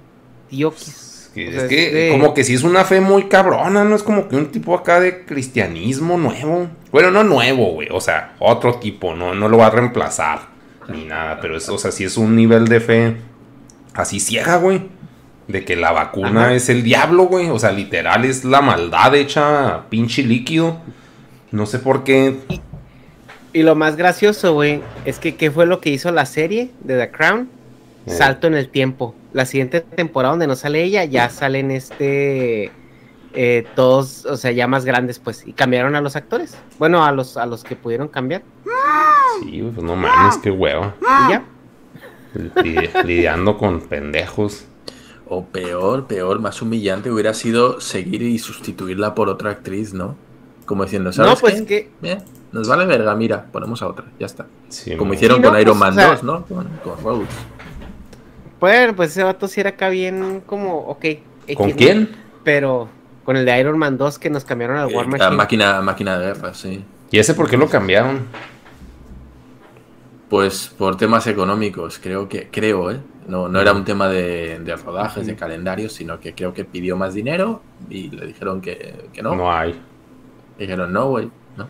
Sí, no. Y pues Robert Downey Jr. sí, pero porque pues es quien es, pero a ti no. Esto es lo que hay. No, no ya que te digo, en las, en la serie de The Crown lo que hicieron fue crecer a los personajes, o sea, que ya la reina Isabel se viera ya, pues, señora, ya grande y ahora para, para o sea, hacer make-up por, por lo que se iba a ir esta morra, pues ya metieron el arco de Lady D, güey. Simón. Entonces ya cambiaron el enfoque, ya el enfoque no es como que, ay, la reina, ahora ya todos van a ver por la Lady D, güey, por el, por el chisme sabroso. Simón. Bueno, pero bueno, el siguiente... pero sí. Sí, el siguiente fue uno que grabamos con Monitor Fantasma y, el, y César, güey. En este momento le pusimos cordura artificial, pero pues es el de esquizofrenia. Ese fue un crossover bastante interesante, güey. Y yo creo que lo que más recuerdo de ese episodio es cuando el esquizo le pregunta, ¿a ti cómo te dicen, monitor o fantasma? Y luego el, y luego el, monitor fantasma así, Josué, me llamo Josué. Para mí ese, ese podcast ni me acuerdo de qué hablamos, güey. Pues hablamos de populismo y de cosas políticas y todo. Es que por esas fechas, güey, eh, Josué acababa de sacar un video criticando el libro de AMLO. Entonces, este podcast lo grabamos como una semana después de ese video. Mm. ¿A poco AMLO escribió un libro? Sí, que se llama Democracia aquí, güey. ¿Cómo se llama su libro? Como. De hecho, le, han escrito, digo, ha escrito varios, güey. Ah, ah, ah, Pero pues es que, pues X, ¿no? O sea, bueno, no sé. El caso, a mí ese pinche podcast se me hizo más de que, miren, tenemos a gente grande. O sea, porque pues ni me acuerdo de qué hablamos, güey. Así de que, pues los güeyes son ya creciditos en YouTube. Populismo. Sí, fue un podcast como muy Mm, más como recreativo que otra cosa, güey. Sí, o sea, fue como ah, vamos a hablar del populismo porque está mal, bla, bla, bla, como conceptual. un podcast un poco más de divulgación. Y luego también, o sea, el punto de que tuvimos la limitación del tiempo, pues también más de hueva, güey, porque todo lo teníamos que hablar así de que sí, sí, sí, ya, lo que sigue. Y pues bueno, ese podcast está muy bueno. Es la primera vez que hacen algo monitor y, y, es que el esquizo. La verdad es que qué padre que pudo haber sido nuestro canal, nos la pasamos muy chido. Este, yo sigo sin entender el sentido de humor de, de Josué, güey. Porque hay veces que hace chistes y como que el vato como que no reacciona, no sé si él, eh, si él cree que es un papel como más, como serio, ¿no? O sea, como que sí tiene que verse más serio, pero después que platico con él por, por WhatsApp, me dice, no, me la pasé súper bien, que no sé qué, a ver cuándo se hace otra cosa. Y yo, ¿sí te la pasaste bien? Sí, me la pasé muy bien, se figura como una charla con mis amigos, que no sé qué. y yo, hay, pues, hay pues, gente, a tu que, no es, que, no es, muy expresiva y que se lo pasan muy bien, pero pues tiene una personalidad más, no sé si introvertida también. Yo, yo no soy muy efusivo normalmente, pero eso no quita que me lo pase bien o no. Sí, pero no, es que sí, José como que sí tiene ese, ese porte así como muy serio. Sí, y a veces tiras los, tiras los chistorines y como que no reacciona y luego no sabes si, ay, güey, o sea, le cayó mal o, no lo agarró, no tiene sentido de humor. Cara de póker, güey. Está muy bueno. Y después de ese episodio, Negas, viene el episodio más visto del canal que acaba de rebasar al de Dharma, güey. El de Arma era el episodio del canal y este, este ya, ya va pegándole a los 170, 180 mil views. Que es el de leyendas legendarias. Simón, sí, pues, pues, a huevo. Los. ¿Cómo? Pues. Es que el Golden Boy, no sé si sea un término correcto, pero los chicos dorados. Sí, es mejor, suena menos. Menos Golden Shower. Pero pues, sí. ¿Y cómo, cómo les llaman? ¿Leyendas o legendarias? Simón. Me llaman Lolo y Badía. y Borre. Y el Bor. Los macabrosos. Ya pues se pusieron nickname, güey. Ya son la maldita trinidad, güey. Ah, va. Porque, pues. Ese es el show que traen. Ese podcast sí estuvo chido. No me acuerdo qué hablamos, la neta. Como que lo agarré de peda. Sí, sí me gustó. bien machín, güey. Sí me gustó. O sea, se me hizo divertido. No memorable por borracho. Pero sí se me hizo gracioso, entretenido. No, si agarramos la peda bien chido con ellos, Este, Dharma no pudo estar ese día porque fue en la noche. Dharma, ya saben que tiene unos horarios, este, extraños. Eh, pero ese podcast sí nos la pasamos bien, hablamos como casi, como fueron como tres horas, ¿no? Algo así de podcast. Simón, tres y media. Y, ese me acuerdo que lo sacamos para el 14 de febrero, güey. Así su podcast del amor y la amistad, culeros. Sí, ay, sí, acá huevo poniéndole. sí, huevo, aprovechando las fechas, ¿no? Sin nada que ver, pinche, hablan de satanismo y de cosas ocultas y acá, ah, pero es del 14, así que chingas tiene que ver. Simón. No, si hablamos pues de asesinos seriales, güey, más o menos, o sea, yo propuse ahí una idea eh, que es un poco controversial porque digo, a ver, güey, o sea, si tú te ves a, a este, ¿cómo se llama?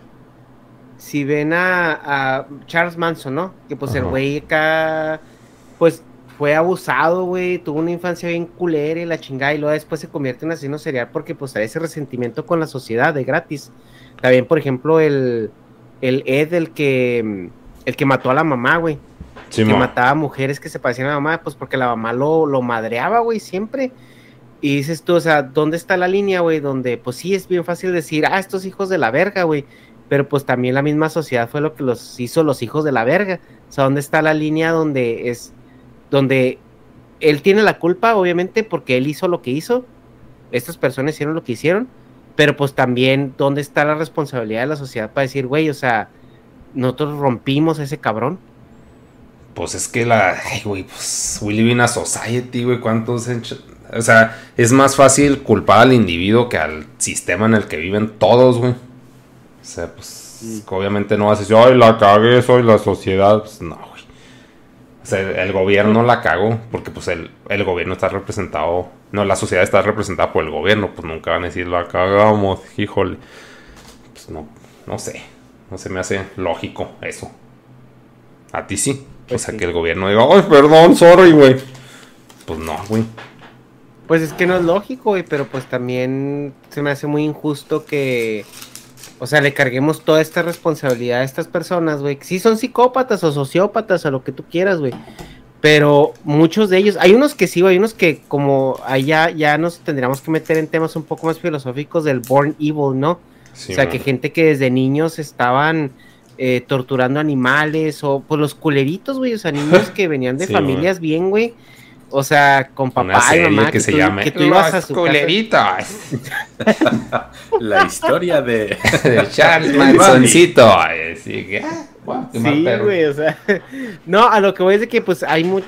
Yo, yo, yo tenía amigos, güey, o conocidos que ibas a su casa y su familia era normal, güey. O sea, a lo mejor no la familia perfecta, pero pues sí veías que no era un papá drogadicto, alcohólico y, y la mamá, pues, los atendía y todo. Y los güeyes eran los hijos de la verga, güey. O sea, sí, sí hay como que ese tipo de personalidades o ese tipo de, perfiles de, niños, ¿no? Perfiles. Pero casi siempre, güey, yo creo que Ted Bundy es el de esos asesinos seriales que pues, nacieron culeros, güey. porque el vato como que si viene a bolengo y está bonito y la chingada. Pero si ves a la gran mayoría, güey, si traen pedos muy grandes de que los abusaron, güey, que, que los, o sea, los, los que la sociedad los, los mandó a la verga, güey. O sea, y sí me parece, o sea, no injusto que se juzguen como debe de juzgarse, pero pues sí que el colectivo esté consciente de que, güey, o sea, nos hubiéramos podido haber evitado a este cabrón si fuéramos poquito mejores personas, güey. Voy a hacer una analogía muy Esta es la premisa de la película de Joker, ¿no? Sí, de hecho, güey. O pues sea, sí. una society. Y es que voy a hacer una analogía muy, pues, simplona, güey. Tienes un carro el motor, pues empieza a valer verga y pues en una parte en específico del motor se jode, güey. Y luego acá la vez y en lugar de arreglarla, o sea, porque lo que le faltaba al motor era aceite, güey. Y, se jode una parte del motor. No te vas a poner a arreglar esa pieza, la sacas a la verga, ¿no? Mejor pinche sacas esa madre, esa pieza que no sirve de todo el pinche sistema y ya después le pones aceite a la máquina, si no te vale verga la máquina. Pero, o sea, pues no se me hace lógico que, que diga, no, es que ya no sirve todo el carro porque no sirve una pieza. Y, aunque el dueño del carro no le haya dado mantenimiento correcto al carro. no sé si me expliqué, pero el punto es, que, pues, a mí hay una cosa que tampoco me parece justo decir, es que es culpa de la sociedad, como diciendo, no, es culpa de un ente ahí que hay, ¿no? La sociedad, como algo... Pues chico, eh, será culpa de la sociedad, pero todos vivimos en la sociedad y solo unos muy pocos individuos acaban haciendo esto. Al final es un poquito como la... Simón. El, el jefe que daña y la empresa que nos repara, ¿no? Es decir, eh, sí vivimos en una sociedad, sí la sociedad puede influir, pero al final tenemos microcosmos que acaban siendo nuestros núcleos más cercanos, nuestra familia, amigos. Entonces, por mucho que la sociedad pues, sea culera hasta cierto punto o sea proclive a, no sé, denostar a las personas, si en tu pequeño círculo hacéis piña, digo, ahí tenemos muchísimas familias ¿no? que viven pues en situaciones muy jodidas, pero al final, mira, pues la familia echa para adelante, los vecinos, los amigos, y no salen mal, porque si no, ¿cuántos, ¿cuántos asesinos en serie habría en zonas como las favelas o en zonas muy... Pues sí, que hay más índice de criminalidad, eso sí es verdad, pero no, sé hasta qué punto podemos culpar a la sociedad de, individuos eh, concretos, como pueden ser Ted Bundy, Manson, no sé, Ronaldi Feo, eh, gente así, ¿no? Eh, yo creo que la violencia en el caso de estos individuos no es por la sociedad, sino por otros factores. Al menos así lo entiendo yo. Sí, de hecho. Pues ahí, pues ahorita que llegue Ernesto, es que hay un video que subió Luna Bella que habla pues de su vida, güey. Luna Bella es una... Pues sí es prostituta, güey. Esto es una prostituta youtubera, güey. Que sus videos son tan muy enfocados al morbo, güey. O sea, es de que, ah, vamos a agarrarnos la chichis, y, o sea, y de que en Twitter ponía fotos así de que, ah, este cliente me echó los mecos en la cara, qué rico, o sea, de, ese tipo de contenido que dices, güey, vieja naca, güey. Pero cuando escuchas cómo fue su vida, güey, y por qué es como es, dices, verga, güey. Y claro que, o sea, no porque, bueno, reflejen a qué es, güey. En realidad es naca, sino que así aprendió a sobrevivir. Pero, pues, por ejemplo, estos asesinos, o sea, haciendo una pues, comparativa, o sea, ya no, pues que yo sepa, pues no ha matado a nadie o no, no, no ha matado a nadie, simplemente no le voy a, o sea, no le va a poner duda. Eso no ha matado a nadie, ha sacado la vida como se le dio a entender que la tenía que sacar. Y eso es lo que explica en el video. Y no se hizo pinche una sociópata. Y hay un juego que de Rockstar que me gusta mucho en concepto, pero el juego es, es GTA para niños, güey, que se llama Bully. Bully, sí. Está muy vergas. ¿Cómo? El del colegio, ¿no? Inglés. Y está muy chido porque, o sea, y él, el protagonista, pues se supone que es el bully, güey. Pero, o sea, yo, yo ahí sí me eduqué de que verga, güey. Es que así, tiene que ser un hombre, güey. O sea, qué mamón. Pero pues te dice cómo convivir con gente que no te cae chido. Este, cómo lidiar con ellos. Cómo entablar hasta amistad con ese tipo de personas. Y dije, no mames, o sea, esto sí es un. Es un juego que deben jugar los niños, güey. No para ser bullies porque el, malo malo, si es un sociópata, güey, si es un manipulador de mierda y pues ya es el que acaba perdiendo en el juego. Porque pues no lo matas, estás en un colegio, es como un Harry Potter. Hasta la música suena así Harry Potteresca, güey. Pero cómo, cómo se desenvuelve, cómo te enseña a ligar en la escuela, güey. O sea, esas mamadillas. Pero el güey, o sea, tú como personaje pues eres un desmadre. Y algo que se me hace chido es de que, güey, pues tienes que aprender a agarrarte a putazos, güey. O sea, así como, pues a uno, si juegas un GTA, pues lo que te gusta es irle a pegarle a la gente, güey. Pues es, es divertido, güey, es, un juego. Pero ahí cuando, pues lo es que en la escuela todos se agarran a putazos, es de que, güey, sí es cierto, o sea, quizás nunca aprendí a agarrarme a putazos. Y sí es útil, güey, o sea, como animales humanos, sí es útil saberte pegar, güey. O sea, saber pues mínimo recibir, o sea, que te eduques cuando estás chavito a recibir el menos daño posible para cuando ya sean putazos más grandes, cuando ya no tienes piezas reemplazables como son los dientes. O sea, pero sí, no, no sé, ese juego sí se me hizo muy vergas como formativo para los chavos. Claro que pues aquí todavía no estaba tan normalizado de que estuvieran en inglés y en español los juegos. Entonces, pues quien lo jugaba, nomás lo jugabas pues haciendo las misiones de que vea punto A, punto B y la chingada. Pero pues yo que sabía inglés, sí, sí decía, no mames, o sea, que qué buen guion educativo para chavitos. Pero bueno, ya, ese es un comentario, un, brain fart de, de, del pedo, de cómo adaptarte a una sociedad que pues no, pues no te gusta, no te cuadra, pero ese güey sí, sí era turbodiplomático en el juego. ¿Lo jugaste, Arma, o no? No, no, sí lo conozco. Eh, creo que es el que salió justo después del San Andreas, me parece. Sí.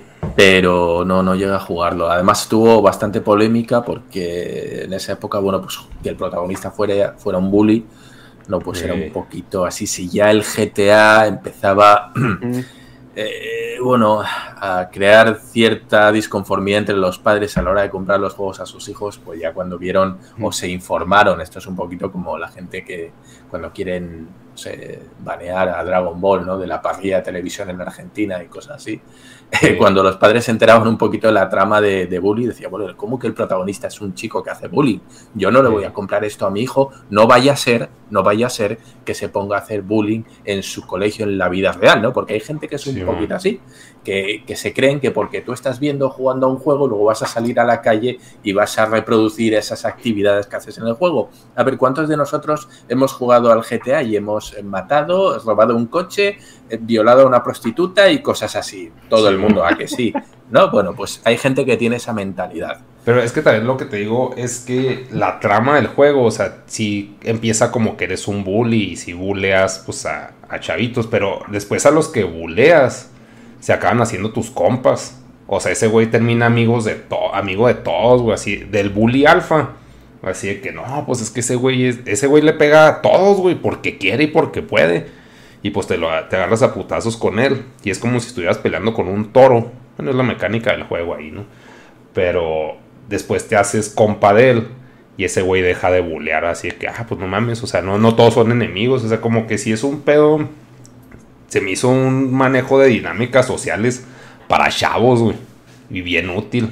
Pero pues y nada de que el bully llega a su casa, ¿no? Y luego así, misión, escapa de tu padre drogadicto. Sí, de hecho, de hecho vas a, una casa de, un güey que pues es un pinche alcohólico, no sé qué pedo, y pues sí le pegaba a un chavito. O sea, sí trata todos esos temas y, pues sí son tabú y como es Rockstar los trata con humor negro. Pero lo chido es que dentro del humor negro te da una solución. Pone que pues, sea ficticia y no necesariamente pueda aplicar en la vida real pero pues mínimo, pues es algo, güey. It's something. No sé, está chido. Si están chavos, porque ahorita pues estamos hablando que todos tenemos arriba de 30 años, no sé qué, qué edad tenga el público.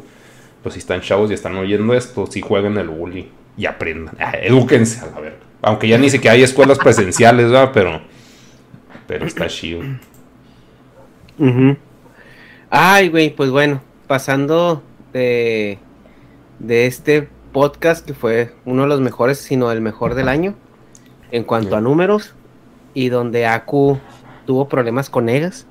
Eh, nos vamos a, a, un podcast especial, güey, porque si se fijan, íbamos en el episodio 53 y luego episodio 41. ¿Qué pasó ahí? ¿Qué pasó? ¿Qué pasó?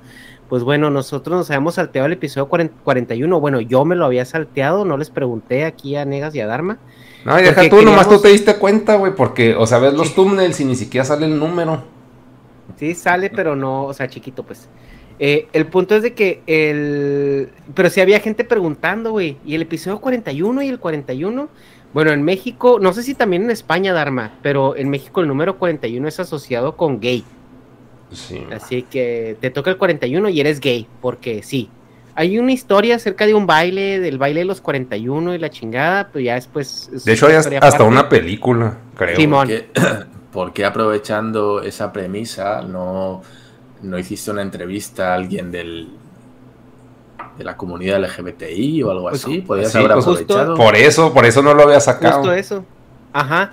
Porque queríamos que ese episodio, teniendo esa carga cultural, fuera acerca de, del, Gays. de la comunidad, ¿no? De gay y entrevistamos a una comediante que se llama Ana Julia, que esta persona es de las es de las personas que me parece que tiene pues un balance. me gusta mucho la claridad con la que aborda los temas y el criterio con el que los aborda. O sea, es una persona muy centrada en la lucha, güey. Es una, es una mujer, ella se identifica como mujer, pero es lesbiana. Ahora, ella cuenta en su historia que ella se dio cuenta que era lesbiana hasta los 27 eh, ahí pues en el podcast nos platica un poco de su historia, de cómo se dio cuenta, de cómo ella pues no este, no se consideraba homosexual, incluso ella empezó a hacer comedia aún considerándose heterosexual y ella juraba que era heterosexual y toda su familia le decía, güey, es que eres lesbiana, eres lesbiana. Me imagino así como que un día llegó a su casa, ¿no? Y había una intervención y le decían, es que te tenemos que decir algo, Ana Julia, eres lesbiana, así, ¿no? pero por fin ella pues en un punto pues se, dio cuenta al final finalmente que sí y es una persona que nos gusta mucho platicar con ella platicamos con ella también en Ciudad de México el, podcast que grabamos Eh, no sé cuándo va a salir, eh, porque traemos ahí en fila algunos, pero tenemos otro podcast con ella, también nos la pasamos muy bien. Y, y, siempre es muy, este, es muy padre tratar estos temas con ella, porque ahora sí, metiéndonos un poquito a la caca, lo que mencionamos es que estas agendas LGBT tienden a ser muy agresivas, ¿no? A comunicar su mensaje de una manera muy dicotómica y muy polarizante. Y pues, digo, Dharma vive en España y allá tienen, tienen problemas con eso, ¿no, Dharma? Bueno, yo creo que en cualquier país del primer mundo civilizado, como nosotros lo entendemos, en el que no tenemos otro pito que tocar, valga la redundancia, eh, donde pues tenemos la comida y la supervivencia resuelta. Exacto, donde no tenemos problemas de verdad, problemas reales, entiéndase, problemas, pues lo que tú dices, no, tenemos casa, tenemos comida, tenemos tal, bueno, pues empieza a buscar o a mirar cosas donde yo creo que no las hay, o bueno, pues con una intensidad un poquito mayor de la que creo que se debería tratar, ¿no? Al final ¿Por qué el tema del feminismo no se trata en otros países eh, más pobres, vamos a decir? Bueno, pues porque ahí están más preocupados por llevar un plato de comida a la, mesa. No lo sé, no lo sé. Al final, bueno, entendemos también que hay, como siempre, un componente ya no tanto ideológico, sino económico, y el caballo que cabalga ese motivo económico es la ideología, ¿no? Sea cual sea. Simón, pues eh, no sé. Es que, pues, no sé. Eh, el, podcast todavía no sale, ¿va? El nuevo. el nuevo todavía no. Simón. Sí, no sé. Está chido, todo chido. Sí, pero algo, ajá, o sea, eh, digo, la razón por la que a mí me gusta platicar con él es que sí es muy clara en el momento de explicar las cosas y también es como muy no es condescendiente, güey, es este... Didáctica, ¿no? Muy didáctica, güey, sí, es muy didáctica al momento de, exponer su punto.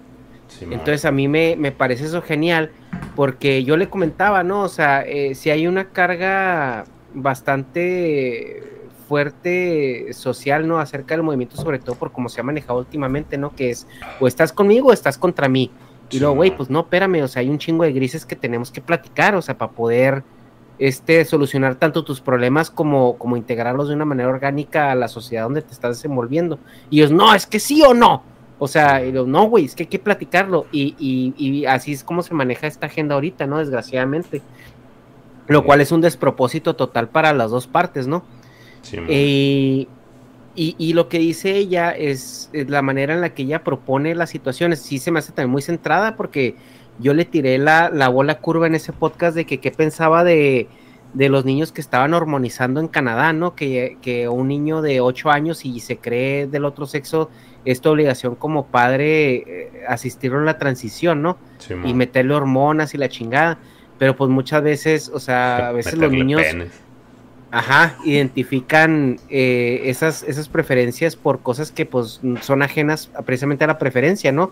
Hay un caso, el caso que ponen todos los de derecha por excelencia es el de este niño que se empezó a comportar como niña y, y, lo llevaron al psicólogo porque ya iba a entrar a transición y el psicólogo se dio cuenta que el niño se estaba comportando como niña porque tenía una hermana menor y cuando nació la hermana menor le robó la atención que el niño tenía y el niño la resintió de tal manera que, era competencia. Ah, tengo que, ajá, tengo que ser como ella para recibir la atención. Él pensaba que el, cambio de atención que tuvo fue porque la otra, porque la otra hermana era niña, pues. Él no, lo había procesado, ¿no? De, de la forma que era. Entonces, o sea, si hay muchos casos que se tienen que arreglar con psicólogos y todo eso, pues total, ¿no? No, sí, Le planteé esa situación y me dijo, mira, qué padre que en Canadá tengan esos problemas, yo aquí estoy preocupado porque me maten por ser gay. Sí, primero lo mío y luego vemos tus mamás. Sí, güey, primero deja, deja ver que no me maten, güey, porque me gusten las morras y después ya vemos. Simón. y es algo como muy me pareció muy acertado, güey, me pareció muy centrado también. Sí, pues contextualizar el pedo. Ajá, sí, contextualizarlo porque también vemos que ahorita en México se están metiendo con que el compañero y la verga, cuando pues tienes otros problemas todavía que son más imperantes de resolver, ¿no? Más, o que eh. tienen más este urgencia. Simón, no por eso le quita importancia al del compañero, pero, o sea, simplemente es más urgente, como dices. Como dice la burra, allá vemos, allá vemos, primero, primero pues hay que agarrar el Uber. y aquí, pues, no sé, el que sigue, el de Oliver Scott Curry, o sea, a mí lo que me sorprendió fue como que el nivel de contacto, este contacto te lo pasó Kira, ¿no? Kira me mencionó el paper del doctor. Eh, me dijo, mira, hay un paper de moralidad que me gusta mucho. De Yo leí el paper, me gustó mucho.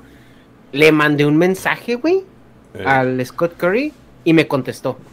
De hecho, hasta Kira estaba flipado porque sucedió eso. Pero, o sea, como que sí contextualiza quién es ese güey, el Scott Curry. Porque a mí sí, sí me quedé, no mames, o sea, sí pinche nivel educativo así, gourmet. Bueno, Oliver Scott Curry es un doctor en psicología y antropología. Él trabaja en, en, el área de antropología de la Universidad de Oxford en, en Inglaterra. Y su investigación básicamente ha sido analizar documentos de, un chingo de culturas alrededor del mundo, donde él identificó siete pilares eh, principales para, la, para lo que nosotros entendemos como moralidad. ¿Pero, pero dónde estudió? Él no, no recuerdo dónde estudió, güey, pero oh, trabaja el Negas pidiendo credenciales. No, e, es que ese es el punto de ese güey, como que a mí lo que más me sorprendió que aceptara la invitación eran sus credenciales, es de que, ¿qué, güey? Vamos a hablar con, como que era Oxford, un pedo con un doctor de la Universidad de Oxford, güey. O sea, no mames, por, o sea, no, no es que pida las credenciales, sino que al verlas y que estuviera en el podcast y se me hizo de que, güey, gracias, güey. O sea, porque pues como si alguien de Harvard, por más que estudie así, lo que sea que estudies en Harvard, el hecho de conocer esa pinche escuela, o sea, si se me hace así muy cabrón que entres a ella. Y, de hecho, bueno, si se pudiera recontactar, o sea, sí estaría chido ver de hecho, qué tipo, pendiente, güey. ¿Qué tipo de eh, educación? o sea, cómo, cómo vivió él la, su, su escuela, güey. Porque es algo que pues a nosotros jamás, güey. Sí. sí, No, y él está pendiente en, la vuelta. El problema con él, güey, es que es un académico. Y yo lo noté en el podcast, güey. Es un académico hecho y derecho. Entonces sí, como que cuida mucho sus formas y, cómo se comunica. Entonces, eh, pero el vato está abierto. O sea, está, eh, me mensajé con él hace un par de meses por unas cosas que, que este, una duda que tenía de, algo que salió en, en, algo de la moralidad, porque me comentó que iba a estudiar la moralidad ya incluyendo también las culturas japonesas. Y, y, como que le di seguimiento a eso, como iba, me dijo, no, si ya está el paper, la chingada, ya está en la... Mom deserves the best, and there's no better place to shop for Mother's Day than Whole Foods Market. They're your destination for unbeatable savings, from premium gifts to show-stopping flowers and irresistible desserts. Start by saving 33% with Prime on all body care and candles. Then get a 15-stem bunch of tulips for just $9.99 each with Prime. Round out Mom's menu with festive rosé, irresistible berry chantilly cake, and more special treats. Come celebrate Mother's Day at Whole Foods Market. Ever catch yourself eating the same flavorless dinner three days in a row? Dreaming of something better? Well, HelloFresh is your guilt-free dream come true, baby. It's me, Kiki Palmer. Let's wake up those taste buds with hot, juicy pecan-crusted chicken or garlic butter shrimp scampi. Mm. Hello Fresh. Stop dreaming of all the delicious possibilities and dig in at HelloFresh.com. Let's get this dinner party started.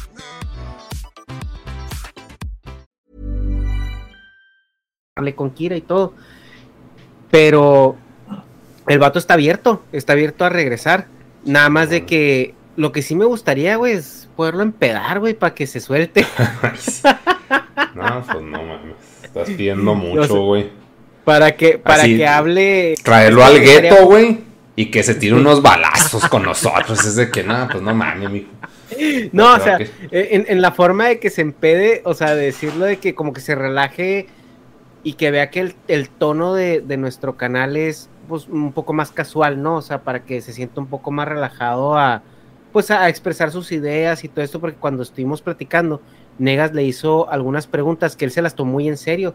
Y él dijo, es que yo no soy economista, yo no soy como politólogo, aunque sí le echó ahí dos, tres piedras a los gringos, güey.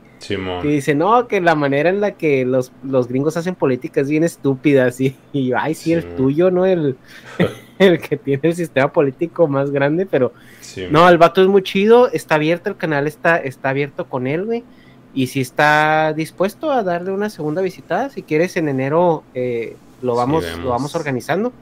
Y otra cosa que aprendimos de ahí, güey, es que sí podemos hablar inglés, cabrón. Simón, más o menos. Pues tú, pues tú sí, tú allá vives, güey, tú. O sea, tú ya lo logras, güey. Ya, ya, sabéis que tengo muchos problemas con el inglés, pronuncio Spiderman y, cosas así, Lobezno y eh, a todo gas, entonces ya no, muy mal, muy mal. Ah, pero eso no, no hay bronca. No sé. Sí, pero sí, ese invitado, la verdad, para mí también fue como un, un salto que quería dar con el canal, güey. En cuanto a hacer un contenido en inglés. O sea, como abrir la puerta a que no nada más pues sea pues gente en español, güey. Ajá. O sea, poder, poder conducir una, una, charla también en, en inglés y, y de, de, cierta manera que este episodio, güey, pueda ser pues una carta de presentación para cuando querramos invitar a alguien que, que no hable español, ¿no? Y pues no le fue tan mal al podcast. ¿Cuántas reproducciones tiene, güey? Pues tiene cinco mil. Sí, no le fue mal, la verdad está ahí como dentro del promedio, ¿no? Pero, pues bueno, esperemos poder platicar de nuevo con él. Simón, el que sigue. pues es que si quiero, déjame, voy al baño, ahí vengo. Simón, el que sigue, si quieres, me lo chuto yo, porque de todos modos tú no estuviste en ese. Simón. Eh, el, el, que sigue es este Damaris Aguirre. Damaris Aguirre es una pesista mexicana que ganó ganó una medalla de bronce en las Olimpiadas de Beijing del 2008, pero su medalla se la dieron hasta el 2002 porque ella quedó en quinto lugar en la tabla en ese momento y años después para, para las Olimpiadas de Londres del 2012 se descubrió que dos de las ganadoras que habían competido en esa Olimpiada estaban dopadas. Entonces le quitaron la medalla a esas dos personas y ella subió al podio, entonces su medalla le tocó pues ya después de, las Olimpiadas, ¿no? Y pues ahí nos platica su historia, también nos platica chisme olímpico, Dharma, ahorita que estás diciendo del chisme. ¿Cuál, cuál chisme olímpico? Chisme olímpico, pues nos platica las, este, no, nos platica de las, em, ¿cómo se llama? De qué pasa en la Villa Olímpica, de que realmente si es una fiesta de, de adolescentes cachondos, lo cual sí, spoiler alert, sí, sí, sí es una fiesta de adolescentes cachondos. Y ella lo dice, es que imagínate juntar a un montón, así cientos o miles de deportistas en su edad prime, en la mejor condición física de su vida, y los juntas a todos ahí en el... En, un solo lugar, ¿qué esperas que sucede? y luego encima, con estos regímenes tan, tan estrictos que llevan de cero alcohol, eh, no comas esto. Oye, esa gente se tiene que tomar dos cervezas y ya tiene que estar con un subido increíble. Porque imagino, llevan a gente como nosotros, acostumbrados a beber cada fin de semana o a cogernos una peda y todo lo que tú quieras. Eh, pues que tres cervezas no te hacen nada. Pero esta gente que vive comiendo como si estuvieran enfermos, ¿no? Calculando los carbohidratos, esto, esto no comas, esto si tomas, esto tal. Pues imagínate se deben tomar dos cervezas, un chupito y ya, llevan como una moto. Al menos así lo entiendo yo, ¿vale? Sí es verdad que tienen cuerpo, cuerpos para asimilar el alcohol, pero supongo que, que, no lo sé, la, abstinencia que deben llevar, entiendo yo, en, esos, en esa etapa en la que están de competición máxima, pues luego se sabe notar la falta de sustancia cuando le metes un poquito, pues te pegará el, golpe bien fuerte, ¿no? Pero sí, sí, al final lo que tú dices es gente muy joven, que están en esa edad con las hormonas locas, todos con un cuerpo súper atlético. Uy, o sea, pues, ¿qué, no van a querer hacer, no? No, sí, güey, parecen. Y luego también imagínate el drive sexual que tienen, güey. O sea, como simios, como simios. Hombre, yo a tanto no lo sé, pero Pues Dharma, no, o sea, acuérdate cuando teníamos entre 20 y 25 años. ¿Cómo que? ¿Qué? ¿Qué? ¿Qué? ¿Qué? ¿Qué? ya oyó la palabra nalgas y ya no. No, no, oí, oí 25 años. Es que lo que está comentando del podcast que grabamos con Damaris Aguirre, que es una pesista olímpica mexicana, güey, pues es de que nos platicó un poco de qué sucedía en las villas olímpicas. Ah. Que si, pues era una fiesta de, de, adolescentes cachondos. Y de pues, mamados y de chicas súper fibrosas y bueno, pues. su mejor forma física, güey. Ah, pues qué rico, ¿no? Sí, pues sí dice que sí hay, sí, ahí, ahí se aprovecha para hacer dos cosas, dice. Después de que, pues después de, de tu, de, de, de, tu competición, ¿no? Por lo general tienes, tienes una noche extra porque casi todo se acaba tu competición y lo regresan al día siguiente. Eh, sobre todo la Federación Mexicana, ¿no? Que son más codos. Pero eh, muchos aprovechan ya, porque obviamente la Villa Olímpica tiene un restaurante con McDonald's, con todos estos eh, lugares que de todo el mundo, abierto 24/7 y es gratis para los atletas, güey. O sea, ahí todo lo que tú quieras comer es gratis, ¿no? Y pues también están este, todos los, este, los muchachones y muchachonas. Entonces, lo que vas a hacer ahí después de competir es tragar y coger, güey. Así de, como simios, güey. Simón, qué rico. Pero. Pero. Sí, no sé. y dice Dharma que, que, pues sí, que los cuerpos fibrosos, pero quién sabe qué tanto le Dharma. Pues acuérdate cuando teníamos de, entre 20 y 25 años, todo lo que queríamos era estar trepados del guayabo. Pues sí. Ah, pues a la y luego, imagínate, ¿no? O sea, es que si no te drogas, pues a huevo. con esa condición física, güey. Eh, ah, pues es que sí, güey, no, pues yo cuando conviví con, pues, con un güey que no conocía, pinche afirmación muy genérica. Pero cuando conviví con un güey que en una situación donde, o sea, ni a putazos, o sea, nos topamos ahí y yo estaba muy pedo y me puse de filosofito para cagarla, O sea, para acabarle cagar, no se la cagué ni nada. Pero le, le dije, güey, pues es que a ti qué te hace feliz, güey. En mi peda. Y el güey, no, pues coger. Y yo así que, pues entonces no te drogas, güey, porque, o sea, si es como que la, la dopamina natural a la que aspiramos todos, si es dopamina o serotonina, no sé. Pero, sí, pues los que se drogan, pues dicen, no, el foco, güey, la coca, o sea, como que sí le gana. O el sexo con coca, o sea, como cosas así. Pero, pues. Aspirar la raya de coca de payano. Sí, y si estos güeyes, pues no se drogan, o no con eso, o sea, no se drogan de manera recreativa, pues. Tanto, pues también coger sigue siendo acá el máximo. No sé, pero sí. O sea, no, no se me hace como simios, más bien es de que, pues sí, pues todos. Si ahorita te dice, si ahorita llega Anya Taylor Joy y me dice que cogemos, pues digo, a la verga su podcast, güey. o sea, es obvio. Y si ahí pues llegan pinches corriosos mamados y les dicen, no, pues palos, pues vamos, güey. Palos techo, güey, sí, no, es que está cabrón, güey, son un chingo. Pues es que es, la conjugación perfecta de todo, güey, de todo. Por eso no me acuerdo desde, qué año empezaron a poner condones, güey, así en, los, las vías olímpicas, también gratis. para no cagarles la carrera, ¿no? Pues sí, güey, pues es que es algo que va a pasar, ¿no? O sea, porque creo que no recuerdo en qué en qué olimpiadas o algo así habían dicho que no iban a poner condones, güey. No sé si en las de invierno de China, que China dijo que no, que no iba a poder condones, que la verga, güey. No mames, o sea. Sí, pues lo, único, lo, único, que, lo único que les estás diciendo es tráiganselos de su casa, güey. Y luego también, ajá, el punto. Pues sí, mínimo, güey, mínimo los avisaron. Porque también la ventaja que. Bueno, no la ventaja, aquí un comentario, pues a huevo que si son vatos y están entrenados olímpicamente, sus niveles de testosterona están pendejísimos, güey. Sí, güey. O sea, pues obviamente llegan acá, oh, oh, oh, como dices, pues como simios, güey. Pero pues es, por, que por a que pues es coger como simios, güey, y luego a, esas edades, güey. Sí, Y luego con todo el estrés que traes también. Sí, pues ahí, sale en forma de, de yogur. pues total, sí, los, sí pasa eso. Todo lo, todo lo que dicen que pasa en las vidas olímpicas, sí, sí pasa. Pero a ver, el siguiente podcast, Negas. Este podcast que hicimos después fue en respuesta al que hicimos con Oliver Scott Curry, donde hablamos de por qué hablar inglés es tan importante.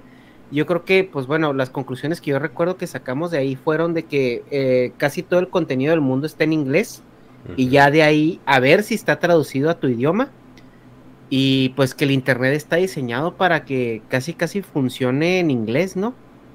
Eh, pues sí, ¿no? Y pues también Dharma que pues sí, sí lo defendiste de todos los idiomas, ¿no?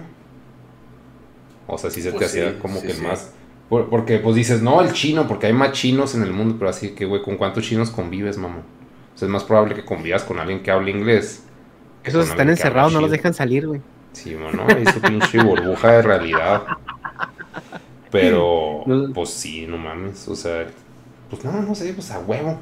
O sea, desde los videojuegos le di la pinche importancia. O sea, si de niño, güey, lo que te va a entretener está en otro idioma, pues ya desde ahí lo es importante. O sea, es lo que me va a hacer feliz. Qué mamón, pinche analogía muy extrema, ¿no? Pero, pero pues sí es turbo útil en la vida. Sí, al final, eh, en el aspecto gramático pues es uno de los idiomas más, más sencillos que hay en aspecto gramatical para aprenderlo. Entonces, quiero decir, imagínate que ahora es el chino, güey. Solo para aprender el chino, los kanjis o un idioma así bien cabrón, en el que la escritura sea diferente, los tonos sean diferentes. Efectivamente, el inglés se pronuncia diferente, ¿no? Pero quiero decir, leído, más o menos bueno, pues no es tan complicado, ¿no? Para entenderlo, otra cosa es que lo hables o no, pero para entenderlo no es tan complicado. Entonces, mira, aprovechamos ya, gracias a, la época de las colonias, ¿no? Que a día de hoy tan mal se ve y tan mal se recuerda. Pues bueno, es un idioma que se extendió a lo largo del mundo en muchas zonas, en India, en Estados Unidos, en bla, bla, bla.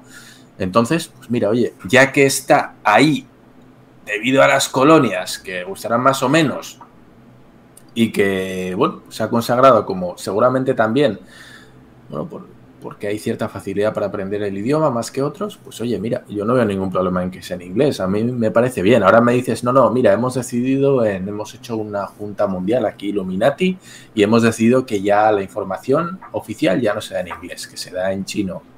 Oye, pues imagínate qué hueva. Sí, sí, no.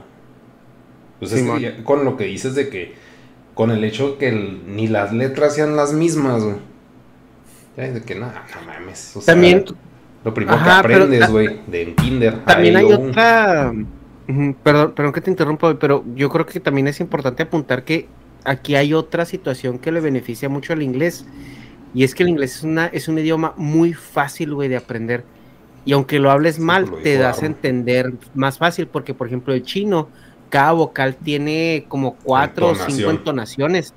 Entonces, por eso eh, muchos dicen, ah, es que pinches chinos, como son ruidosos? Y una vez yo vi una explicación donde decía que eran muy ruidosos porque sí era muy importante que se distinguiera bien la entonación de las vocales. Porque había palabras que si tú decías una vocal con una entonación diferente, cambiaba de ser, no sé, edificio a caballo, por poner un ejemplo. Sí, y, por eso son como muy ruidosos, para que esas entonaciones sean muy claras, ¿no? Para el que, para el que lo está escuchando. Ahora, imagínate tú meter toda esa variación a que la gente promedio la aprenda, güey, cuando a veces los chinos duran un chingo también en aprenderla. Entonces, y el inglés, güey, es un idioma que lo manejas en tres tiempos. Por ejemplo, el español son cinco tiempos, el alemán son seis tiempos, el finlandés son siete tiempos. Este, el inglés son tres tiempos, güey. Y tú, aunque conjugues mal las palabras, se entiende. O sea, no es lo mismo decir en español una frase compleja, güey, mal dicha, que te va a causar mucho, mucho cortocircuito para poder meterla en contexto, sobre todo si estás hablando con alguien que tampoco habla español, a hablar, a, hacer una frase en inglés que con tres, cuatro palabras, aunque el verbo lo pongas en, una mala conjugación, eh, se va a entender. Simón, o sea, ya con que le pongas I eat o sea, ya entienden que es comió aunque pues esté mal. Simón. Pues no sé, muy bonito el inglés, aprendo en inglés. sí, es un idioma muy rápido para expresarte también. Y es muy fácil también verbalizar Eh, bueno, no verbalizar, o sea, que haces verbos, muchas cosas, güey. Simón. Y es un idioma que evoluciona más a madre, güey. O sea, porque. Es muy sintético. Entonces, bueno, pues tiene muchas ventajas que lo hacen en un idioma perfecto para que sea vehicular. Al final, pues es, lo que tiene. Primero el, el, alfabeto, ¿no? Que es el alfabeto latino.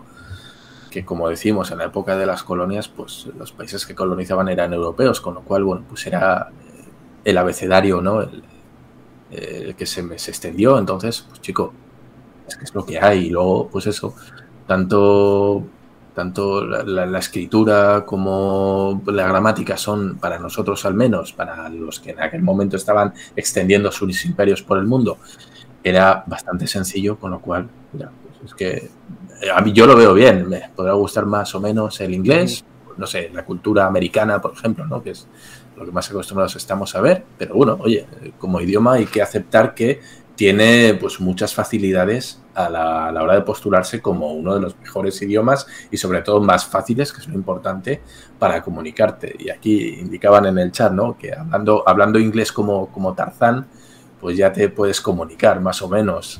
Simón. Sí, de hecho. Sí, lo cual en español es muchísimo más complicado y, en chino. Y como dices de las entonaciones, pues por ejemplo, no me imagino a un hindú hablando chino y, sabemos que tienen en inglés un tono muy característico. O sea, ellos pues, sí entonan para la verga, güey. Y se les entiende. Igual nosotros como latinos, se nos, o sea, entonamos culerón. Pero se nos entiende. No sé. Pero eso es pedo. No sé, sí. Era otro ejemplo nomás. Algo hay de eso, güey. Pero sí. Ok. Entonces, el siguiente podcast. El Doctor Stern. y el Doc Stern. Los buenas pedas. Sí, el buenas pedas. Güey, nos la pasamos. Eh, grabamos otro episodio con ellos. No sé si ya vieron también el episodio que ellos publicaron con nosotros. el de Kyle Rittenhouse. Ahí donde hablamos un poquito de, de, este pinche controvertido escenario, ¿no? Cosa que sucedió ahí con los gringos locos, güey. Pero. Pues es que ahí sí, sí quedó, en ese podcast sí quedó ese güey como medio fascistón, ¿va? El doctor. O sea, sí le comentaban de pues que no, este güey está cabrón, pinche white power. O sea, no es, güey. Pero, o sea, como que sí le comentaban de que dele calmado a su pinche carrito. Va muy recio. Tiene. Mm, es que no es como, como fascistón, güey. Es más como ya conservador, güey, como que si ve la agenda progre como, como un pedo estorboso. agresivo, güey, ¿no? Como muy violento, muy agresivo, muy yo tengo el poder, güey, así de de si yo quiero te cancelo mañana o si yo quiero te deconstruyo mañana y ni cuenta te das, güey, o sea, es, es él, él, es lo que está como en contra de eso, ¿no? Ahora, él, por ejemplo, sí, sí considera que estuvo mal, güey, lo de, lo de este, lo de este cabrón, güey, lo del Kyle Rittenhouse, o sea, todo, todo estuvo mal, güey. Y también estuvo mal que se fuera limpio, que se fuera sin una, que se fuera sin, sin mínimo un golpecito en la mano, güey. Pero el problema ahí, lo que, lo que comentábamos en ese podcast es de que, o sea, en el podcast que grabamos con los del desprecio, no en este que grabamos nosotros, eh, que los cargos estuvieron mal hechos, güey. O sea, se vieron muy ambiciosos y era lo que iba a pasar con el George Floyd, ¿no? Que cuando iban a, presentarle cargos al, policía que lo mató, decían, no, es que tienen que hacerle asesinato en primer grado. Dicen, güey, es que no va a proceder. ¿Por qué no va a proceder? Porque el asesinato en, primer grado es que tú fuiste a, encontrarte con esta persona con la, con la explícita intención de matarlo. Y, eso no fue lo que sucedió, güey. O sea, el pinche policía racista, abusando de poder, lo que tú quieras, güey, eh, fue a atender un llamado de, de pues, pues de, 911. O sea, él no sabía con quién se iba a topar, no sabía a qué iba, güey. O sea, igual como pudo haber sido, pon las manos en la espalda y el otro güey las hubiera puesto y se hubiera quedado en, ok, te arrestamos y ahí nos vemos en la comandancia. O sea, se tornó algo más violento donde igual ya no se justifica pues lo que sucedió después, ¿no? O sea, el exceso de crueldad exhibida en, en, el procedimiento de este, de este policía. O sea, fueron malos los cargos. Sí, y en el de Kyle Rittenhouse creo que sí le pusieron como que le querían imputar homicidio en primer grado y no sé qué otros cargos que ni al caso, güey. hubo cargos que el juez sí le, le, valió verga, como por ejemplo el que traía un arma ilegal, o sea que él no, no podía portar. Eso también, también este le, le obviaron pues que el güey fue a meterse a la caca solo y pues los cargos no eran los correctos y, y, pues por eso también pues no, no procedieron algunos. O sea, estuvo mal, güey. O sea, estuvo mal ese vato sí se merecía una, un castigo, pero pues no el que le estaban queriendo imputar. Ok. Em, pero bueno, el punto Pero, o sea, pero pues tú conociste al Dog Stein, güey, pues ese vato es un vato común y corriente, güey, un vato que pues está, o sea, no es machista, no es como, así que tú digas que, que, que los hombres son no, lo no, pues si no le estoy tirando, nomás estoy diciendo que, que comentaron eso. O sea, como que sí se vio fuertecito en sus comentarios, así que, pues, ¿para qué, güey? Pero, pues sí. O sea, ya hablando de... Bueno, es que como grabamos un podcast hace poco con ellos, allá en DF, presencial, y nos la pasamos todo el día con ellos, o sea, al principio, pues como que empezamos a grabar el podcast, se puede decir, sin conocernos tanto, pero ya en la convivencia, pues sí, nos acoplamos chido, entonces estuvo muy, pues, a gusto, relax. Una muy buena peda, güey. Buena, pues sí. a toda madre, la neta. Tú más. Es que pusieron música de ancianos. No, el, el, dog y este güey están fascinados. Así, oh, pinches rolas. Nos pusimos a cantar en el karaoke, güey. Y no mames, güey, sí, un chingo que no cantaba. Pero pues sí, dicen ellos pura música ancianos. Cantamos pura música de mexicana, güey. José José, o sea, este. Eh, Vicente Fernández, de repente sacamos unas mamadas ahí más o menos nueve zonas, pero pues no tan nuevas como para las que les gustan al Negas. Pero la pasamos chido, güey. Sí, sí, pero bueno.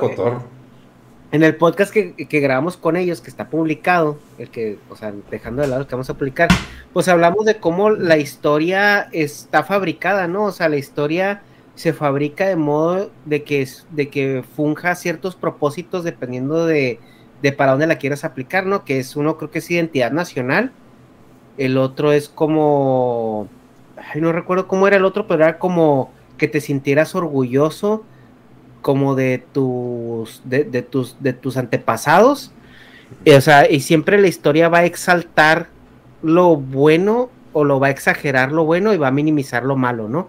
O sea, por ejemplo, nosotros vemos a, a Pancho Villa, ¿no? Que ay, sí, héroe revolucionario y este héroe que nos dio, nos devolvió la patria y la chingada. Y pues te vas a escuchar el episodio de Leyendas que acaba de salir hace dos semanas, pues donde el güey era un hijo de la chingada, güey. Pero, pero un hijo de la verga, güey. Y toda la gente que se topó con él, güey, en Chihuahua, dices que ese cabrón era un hijo de la verga. Pero los libros de la historia, güey, en México te lo ponen como si fuera la panacea de la, del caudillo revolucionario, ¿no? Y pues imagino que también en España tienen, tienen sus historias que te enseñaron de niño, que te presentan a estos héroes históricos como, pues como lo mejor que ha dado el universo, y ya de grande que empiezas a darte cuenta de cómo estuvo realmente el pedo, dices, ah, cabrón. Simón. Ah, pues es que normalmente cuando pasa a los anales de la historia, eh, ten en cuenta que siempre se, se tiende a, bueno, ensalzar lo nacional y los malos son los enemigos del país en su momento, ¿no? Entonces, si hablamos de la historia de España y ves a, no sé, Blas de Lezo, pues, ¿cómo lo vamos a ver aquí a Blas de Lezo? Bueno, pues como un, capitán estupendo, un líder, un estratega, un tipo maravilloso, ¿no? Un, un, cerebro militar. Sin embargo, ¿cómo lo van a ver los ingleses, ¿no? Que es con quien tenía más, más refriegas pues lo van a ver como un tipo sanguinario, era cruel, era malvado, era muy traicionero. Todo depende, depende del país que, comente las cosas. El mm. ejemplo entre vosotros y, yo, ¿no? Tema México-España, pues podemos hablar de, Colón. Colón, descubridor, no sé qué, y para otros, pues Colón o Hernán Cortés, pues eran unos asesinos sanguinarios, un tal. Entonces, bueno, pues depende mucho de, es, muy complicado en estos casos eh, poner los datos objetivamente.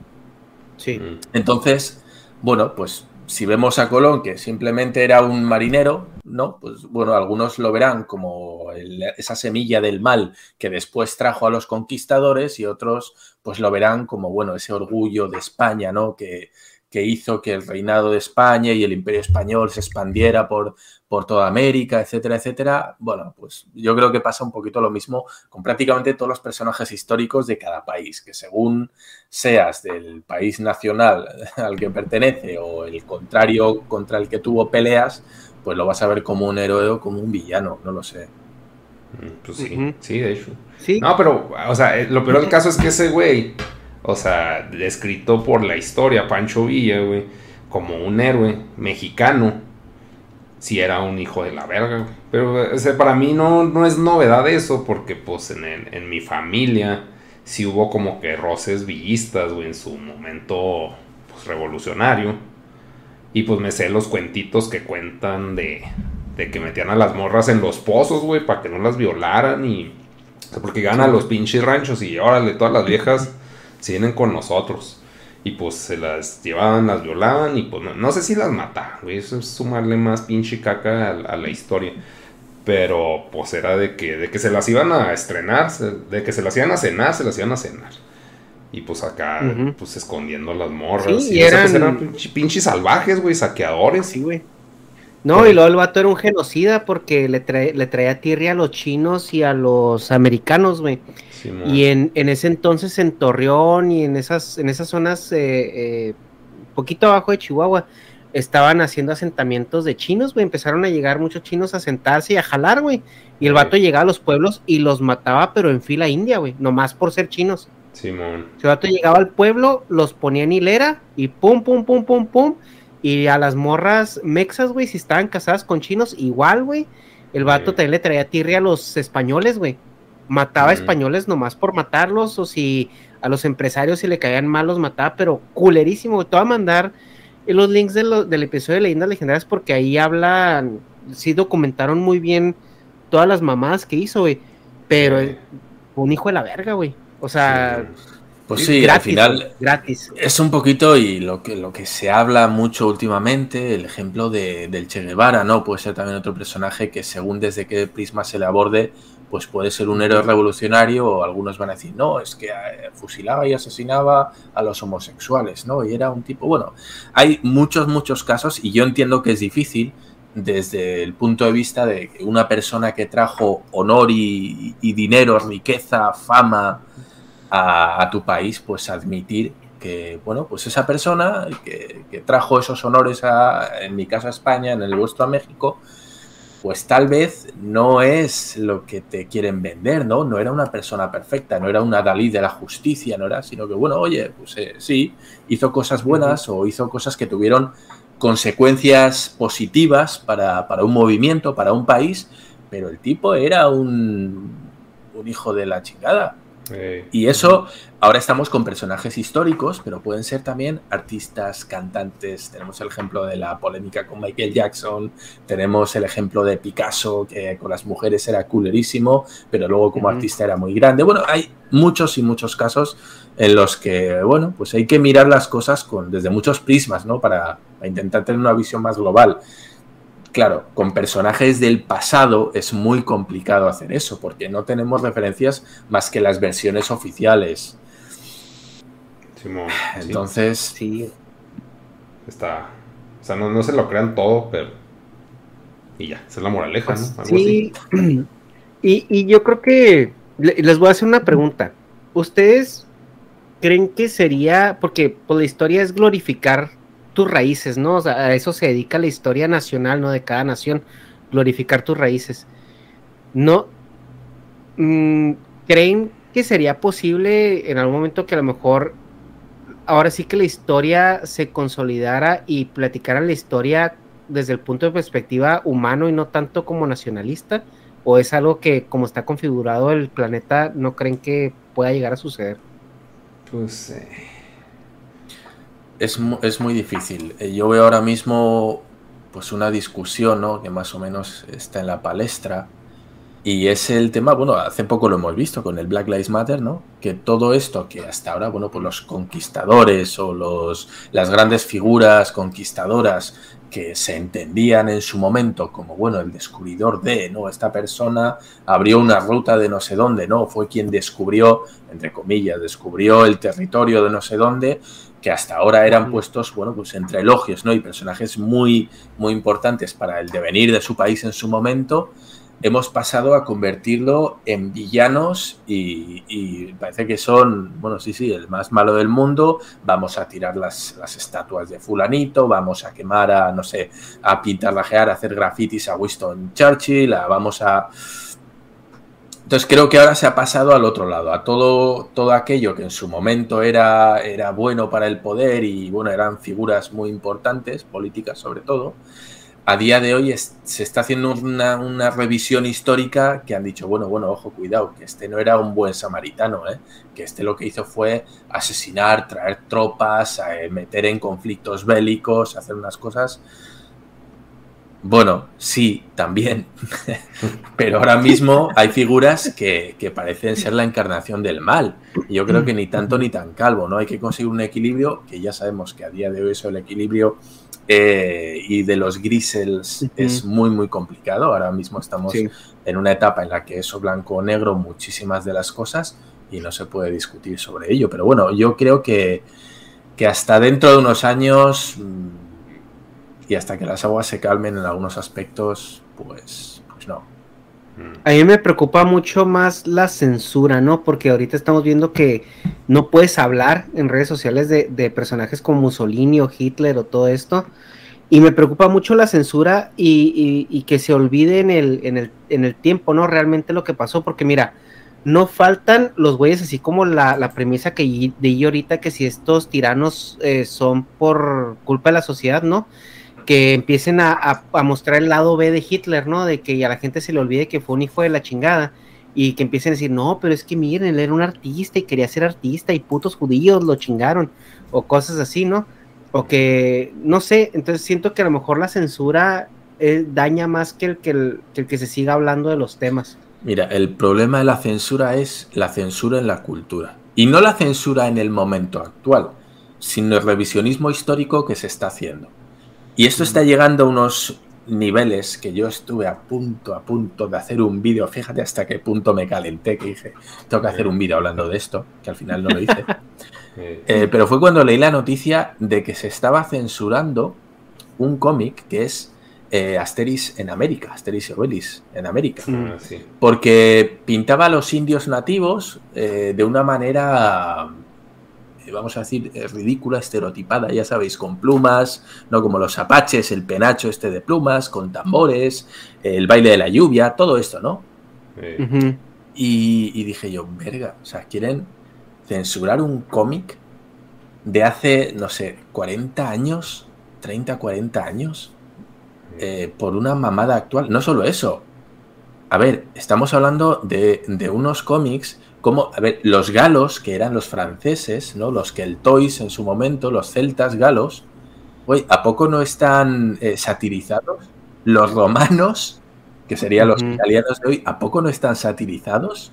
O sea, todos los personajes que salen ahí son, son mofas, son personajes histriónicos, son personajes que son caricaturas de todo. Es lo mismo pasó con, con Tintín en el Congo. No, que era racista, porque claro, es que sale o el chamán de la tribu con pieles de leopardo y pone a los negros. Oye, ¿de qué año es Tintín? Es de la época colonial. El tipo era belga. Era belga, con colonias, muchísimas colonias en, en África. O sea, de verdad, es que no, es que eso es racista. Entonces vamos a, vamos a cambiarlo, a censurarlo. O sea, qué mente tan estúpida. El mejor amigo del, del, del, guionista y dibujante de Tintín era un chico del Himalaya. O sea, de verdad, si veis el, el cómic de Tintín en Nepal, eh, creo que está muy inspirado en, bueno, pues eh, el amor que tenía, ¿no? Al chico este nepalío del Himalaya, no me acuerdo cómo era, eh, que se, separaron durante la Segunda Guerra Mundial, me parece que era, eh, y luego hay una foto que salen ya, pues, no sé, 40 años después, en el cual se reencuentran los dos, porque eran muy amigos y se dan un abrazo ya de, mayores, ¿no? bueno, lo que la guerra separó, lo, pues consiguieron pero bueno, o sea, estamos en, un, en un momento en el que es absurdo. Es absurdo. ¿Por qué? Porque... No, y más... Perdón. No, no, porque, porque ver esas cosas, aunque a nuestros ojos a día de hoy se puedan consentir, o bueno, consentir no, em, bueno, percibir como racistas, lo que están haciendo es, te están diciendo y te están indicando el pensamiento y la visión que había sobre un tema en una época en concreta. ¿Qué queremos creer? ¿Que hace dos mil años existía el mismo pensamiento que hoy? No, y hace 50 tampoco, y hace 100 tampoco. Entonces, que esos cómics tengan tintes racistas en su momento nos indica que hace 50 años, 60, 70, la mentalidad, la sociedad lo percibía así. Y eso está bien porque nos dice, mira, hace 100 años, hace 50, así es como se percibía a los negros, a los chinos, a los indios, me da igual. A día de hoy hemos avanzado esto. Porque tenemos, tenemos una prueba de cómo era antes y cómo es ahora. Si quitamos el cómo era antes, ¿Qué, estamos aprendiendo? Nada, nada. Es como el, caso más flagrante, el, de Tom Sawyer, Huckleberry Finn. Sí, Era en la época de, los esclavos negros que trabajaban en, los campos de algodón en Estados Unidos. O sea, pues cogieron la novela y sustituyeron la palabra esclavo por la palabra, no me acuerdo cuál era, eh, trabajador, bueno, X, ¿no? La palabra negro. O sea, estás modificando la historia. No, déjalo, déjalo, porque si el autor ha querido poner la palabra negro o ha querido poner la palabra esclavo en la novela, es para representar el pensamiento de la época. Y justo eso que está buscando Negas ahorita, que era lo que iba a decir, eh, pero pues tú dale Negas con eso. Este, pues es que Warner sí, sí se la sacó bien chido de, de esa censura porque ponía un disclaimer al principio. Bueno, pone en, en creo que en Amazon, ¿no? ¿Cómo si en Prime? En, creo que en, Prime, no, HBO, ¿no? En HBO. Eh, eh, pues creo que es HBO de, esas, Warner está la subo enamorada. Sí, es que nomás para un poco de contexto, Warner Bros. sacó su colección de, de caricaturas de los noventas, dos miles, ¿no? Que vienen Animaniacs y todo esto. Y por eso si se acuerdan que todas estas caricaturas pues venían cargadas con mucha sexicomedia, con mucha mis, misogicomedia, eh, pues lo que se podía hacer en ese entonces, ¿no? O sea, a final de cuentas. entonces dice que las caricaturas que vas a ver son producto de su tiempo, o sea, lo que está diciendo Armo. Este, Pueden mostrar cosas de étnicas y racial y prejuicios raciales que estaban mal puestos en la sociedad americana. Estas este, representaciones estaban mal entonces y están mal ahora. Cuando las siguientes no representan la visión de Warner Bros. actual. Estas se presentan como son, como fueron creadas, porque no hacer esto sería decir lo mismo que es como, bueno, sería como si dijéramos que estos prejuicios nunca existieron. O sea, todo lo que acaba de decir Dharma Warner lo puso en un párrafo, así que ahí va, puto, ya. Estoy mamando, güey. Y no solo eso, como, como autor, imagínate, si yo quiero ahora comprar un libro de Tom Sawyer, eh, lo compro modificado, ¿no? Mira, no lo modifiques. Es un libro que es de su época. O lo compras o no lo compras. No lo modifiques. Es una obra de arte, es una obra que está eh, pues escrito en su tiempo. Al final, claro, es que es absurdo. Y te digo, yo cuando, cuando leí la noticia de Asteris en, en América, ¿no? Lo de los, indios y tal, que estaba mal porque, bueno, racializaba o porque no discriminaba, sino como que se reía de los indios y de sus costumbres. Y leí que habían quemado, creo que era en, Canadá, si no me equivoco, ¿eh? puedo estar equivocado, pero me parece que era allá, que habían quemado no sé cuántos mil ejemplares de ese cómic y de, de Asteris como señal de protesta, quemando libros en el siglo XXI, en una pira. O sea, si, si, buscáis en, imagen, en Google Imágenes eh, quemando libros o libros quemados, os van a salir imágenes, pero no de esto, no actuales, van a salir imágenes de los nazis quemando libros. porque eso lo hacían los mm. nazis. Sí. Pero pues. Sí, pues es una a mí lo que se me hace pirata es que la, la esa ese cómic de, de, Asterix es español o dónde es? Es francés. Es francés. O sea, como que a mí se me pues hace un pésimo producto, güey. O sea, pero allá como que sí tiene es mucho más querido. Obviamente, porque pues, o sea, pero yo, yo digo, es que esa madre de todos modos, aunque se la traigan a Estados Unidos, no va a vender, güey. O sea, con censura o sin censura no se me hace algo chido. Pero. O sea, el. el Güey, pues el cómic que teníamos en México con el que crecieron nuestros. Bueno, mi, mi mamá, güey. Cuando me, me platicaba de Memín Pingüín, que se, se, moría de la risa por la, por la situación del cómic, güey. Era, una, era, una, era un cómic muy situacional. Y la risa no era de que, ay, se madrearon al negrito, güey o sea, la situación, la risa era pues toda la circunstancia que, llegaba alrededor, ¿no? Y yo me acuerdo que los comentarios de mi mamá era de que, no, es que la mamá de Memín Pinguín, o sea, lo quería mucho, pero cuando le pegaba, así sacaba una tabla con un clavo y que no sé qué. Y yo leí ese cómic porque tuvieron los huevos de relanzarlo por ahí de principios de los 2000, güey. Entonces tuve la oportunidad de leerlo, creo que pues ahí en la casa de mis papás deben de haber copias de ese cómic. Pero a lo que a lo que voy a decir que en, leyendo el cómic en ningún momento se hace alusión a que ah el negro. O sea simplemente era un personaje más güey y era el principal. a lo mejor porque llamaba la atención porque sí sí se mostraba como un personaje de pues jodido güey económicamente que tenía amigos ricos y el vato entraba a ese mundo y no sabía cómo comportarse pero al final del día él jugaba con los niños ricos y con el niño de clase media y con los niños güerito y el niño más este color cartón y la chingada.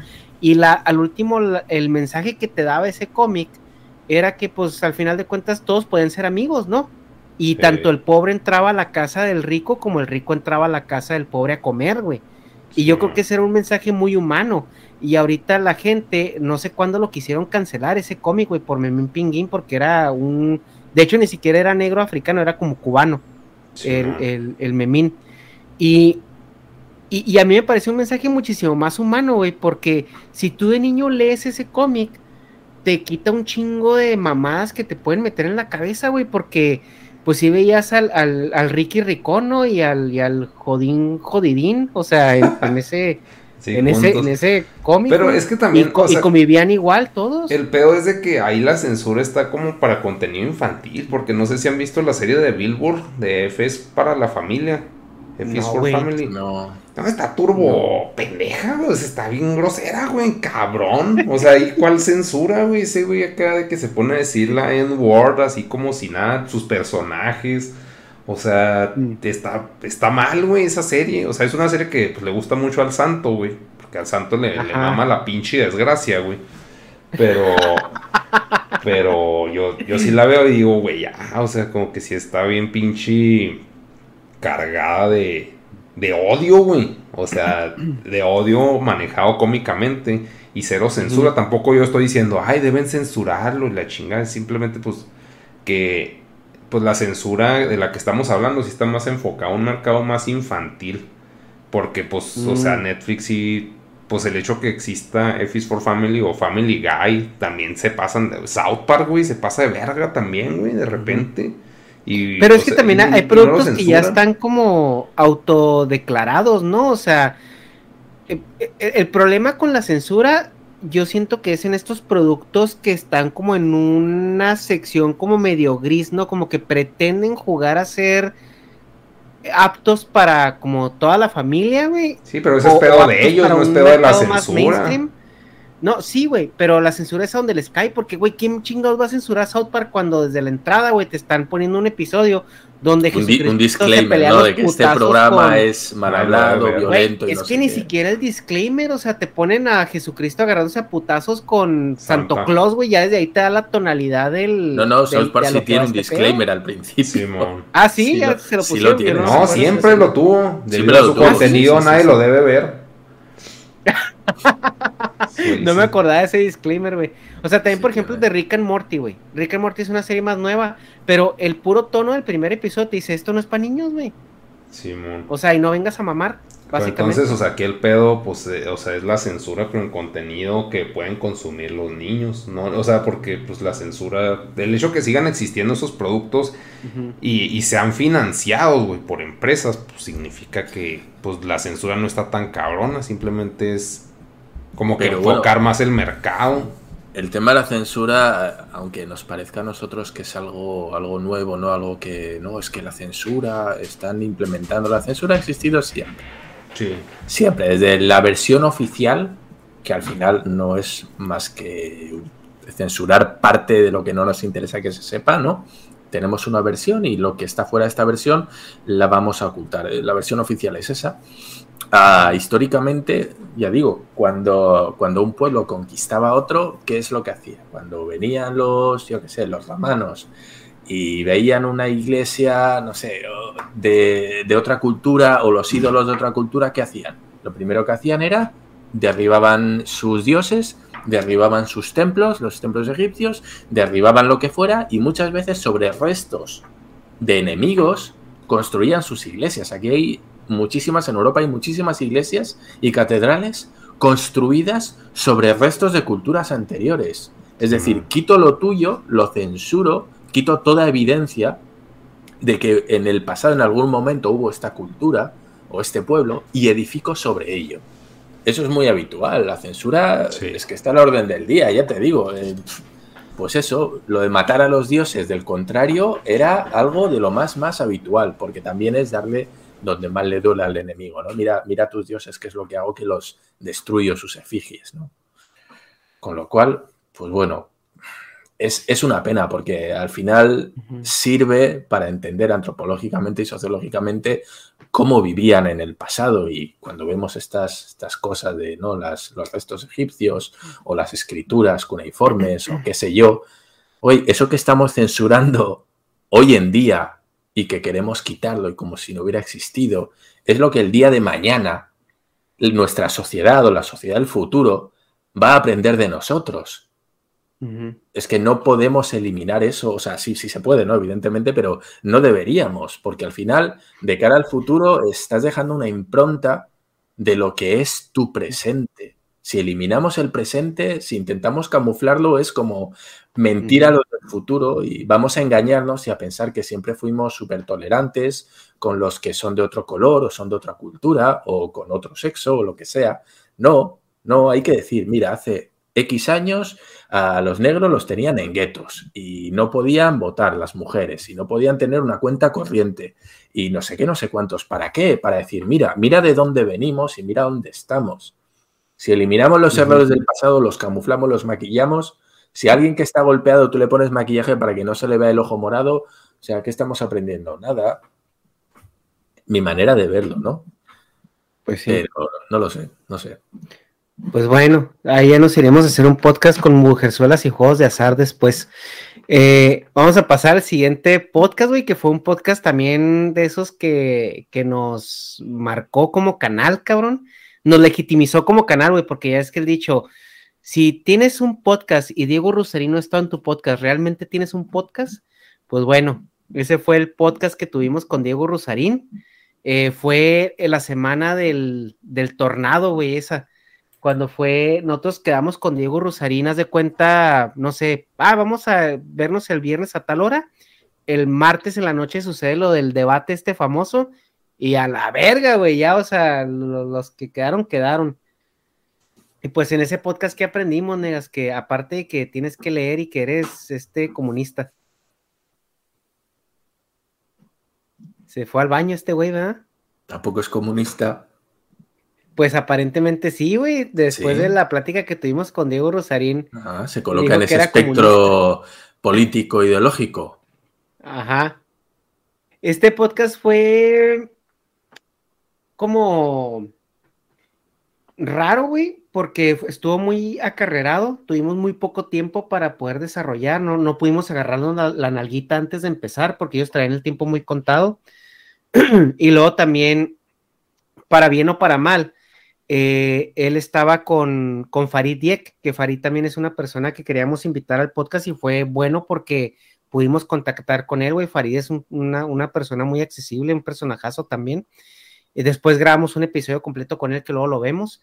Eh, pero sí como que nos empalmamos mucho y no pudimos desarrollar las ideas como, como, como hubiéramos querido. Y pues realmente tener un podcast con Diego de una hora, pues es, es, es, muy poco tiempo, güey, porque Diego es una metralleta de ideas y es una persona muy culta, muy educada. Em, en, los temas que trata. Y pues este podcast fue como un poquito agridulce porque estuvo padre el cotorreo, estuvo padre el back and forth, back and forth, pero sí siento que faltó un poquito más de tiempo para como planchar las ideas. Pues nada, bueno, al final, pues sí, eh, todos tenemos una vida fuera de las pantallas y compaginar eso pues es muy complicado, muy complicado. Sí, que después eh, tuvimos oportunidad de ir a Monterrey, Dharma, a tu segunda casa. Y este Diego nos trató a toda madre, güey. Eh, coincidimos también con el hermano de Farid, que también ya tenemos dos podcasts publicados con él. Tenemos uno pendiente, Dharma, para que tú le las preguntas incómodas que quedamos pendientes la vez pasada, que no alcanzaste a hacer. No va a ser, no va a ser una entrevista agradable, ya te lo digo. que por, qué? Porque tienen, tienen troca y, y puerta de cortina, ¿no? Sí, sí, sí. No, eh, bueno, sí, sí, sí, iba, iba por ahí. Es que hay, hay muchas cosas, hay muchas cosas, sensaciones. Ahorita, llegamos, ahorita llegamos a ese para irnos un poquito más rápido porque ya llevamos. Sí, no, pero no, no, quiero hacer spoiler porque si hago spoiler y enseño la patita como el lobo por debajo de la, de la puerta, a lo mejor va a decir, uy, yo no vine, no vine a recibir palos, ¿no? No vine a estos momentos incómodos. Sí, aquí lo único que me quiero detener en este podcast de Diego Rosarín es, eh, pues quiero, quiero decir que pues, el vato nos trató a toda madre. Eh, sí es eh, algo que él tenía mucho, pues no miedo, sino que le preocupaba era convertirse en un personaje, ¿no? O sea, porque cuando te conviertes en un personaje en redes, pues qué diferencia tienes de lo que es el Carlos Muñoz, ¿no? Y él, él lo que dice es que yo no quiero ser el cabrón destroza gurús. O sea, yo quiero ser un güey que, que trae ideas, que puede hablar, que puede hablar de ellas y en un momento decir, oigan, ¿saben que aprendí algo nuevo y, y ahora pienso diferente, ¿no? Entonces, Diego sí le vino una oleada de fama con, con viralidad y, y, y, este, pues todo lo bueno y lo malo que conlleva esto, ¿no? Y pues estuvo en todos los contenidos que existen en México. la verdad es que sí hizo un muy buen tour de medios en ese entonces. Y, pues ahorita está un poquito más tranquilo, como que ya baja un poquito la ola, el vato se está enfocando en sus cosas, tenemos pendiente de hacer algo, este, otra vez con él, andamos nomás, pues viendo pues el, tiempo correcto para, pues para hacerlo, ¿no? Porque si queremos tener un tiempo para poder distendernos y, poder platicar, pero pues muchas gracias a, a Diego que nos ha tratado muy bien. Y pues la siguiente, el siguiente podcast, vamos un poquito más rápido. Eh, Gabo Tuitero regresa. Este podcast hablamos sobre la eugenesia. La verdad es de que no hay mucho que podamos sintetizar aquí, simplemente nos tiró unos datos bastante interesantes sobre pues la genética, cómo funciona, por qué la palabra eugenesia tiene esta carga negativa, ¿no? Cultural, porque eugenesia tiene este como significado de como escoger lo mejor, ¿no? Y ya en lo que es escoger lo mejor, pues ya nos metemos en, la caca ahí de quién decide qué es lo mejor, quién, o sea, todo esto, ¿no?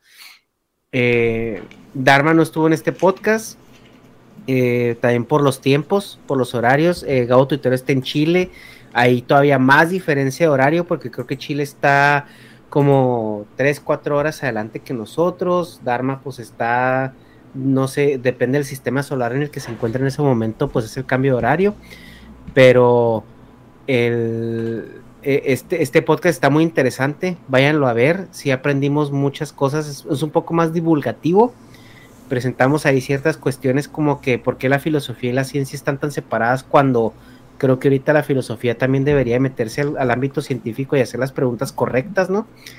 Y, pues ya, ¿no? Eso. Eh, Negas, ¿ya volviste, va? Simón, Simón. sí, ya avanzamos dos podcasts. Simón. Ok. Y pues el siguiente podcast, güey. Ah, pues, algo que quería anotar en el podcast de Diego, regresándome poquito, es el podcast que tiene más comentarios de todos. Tiene casi 800 comentarios. Wow. es pues un podcast que, que, que, no tiene los views que tiene a lo mejor el de leyendas o el siguiente que vamos a platicar, pero es el que tiene más comentarios de todo el canal. En resumen, pues, más pendejos opinando, güey. Sobre temas se, que se no presta eso, ¿no? Sí, que le prentan un cohete al, al, que, al, que, al espectador y lo vea. Bueno, chavos, el siguiente podcast es uno de los podcasts que más me ha gustado que hemos grabado. La verdad, yo sí faneé un chingo. Dharma, no sé por qué no pudo estar en ese podcast, pero estoy seguro que se arrepiente de ello. Fue con Fede Lobo. Fue el ah, podcast con Fede Lobo. Sí, sí, sí, sí. La verdad es que sí, sí me dio mucha pena. No me acuerdo por qué no pude. Algo se te atravesó porque sí recuerdo que querías estar. Algo tendría, pero sí, sí me apetecía mucho. Eh, sobre todo mandarle unas preguntas al Fede Lobo para que ahí se las comunique el señor del bigote. Pero, pero sí, la verdad, me quedé con muchas ganas. Me quedé con muchas ganas, porque es un tipo que me da muy buena vibra, como decís ahí.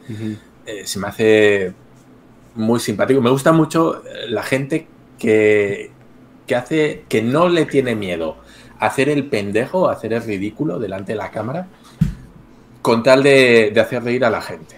Eso me gusta mucho. creo que dice mucho la persona, ¿no? Decir, mira, voy a hacer el pendejo, se van a reír de mí o con lo que hago y no me importa. No me importa. Es verdad, soy un payaso. Y. no, pero creo que dice mucho de la persona, ¿no? El que esté dispuesto, bueno, a decir, mira, la imagen que tengo me, da igual, ¿no? Pero mi propósito es hacerle reír, sí, con eso lo conseguí, valió la pena. Simón. No, es, eh, la verdad, a mí me pareció una persona muy accesible, se portó a toda madre con nosotros, hemos estado en comunicación con él ahí en, pues en WhatsApp y así, leve, hemos tratado de coincidir algo, pero también es que el vato, pues realmente, pues yo sí creo que sea una persona bastante ocupada, eh, pero pues siempre ha sido muy atento, o sea, en la comunicación, así mm. que esperemos poder hacer otro. Ahí en ese podcast dijo que el siguiente iba a invitar al señor del bigote, eh. Así que cuando se haga la, otra parte, te aviso, Dharma, a ver si puedes estar para que tú mismo le hagas esas preguntas al señor del bigote.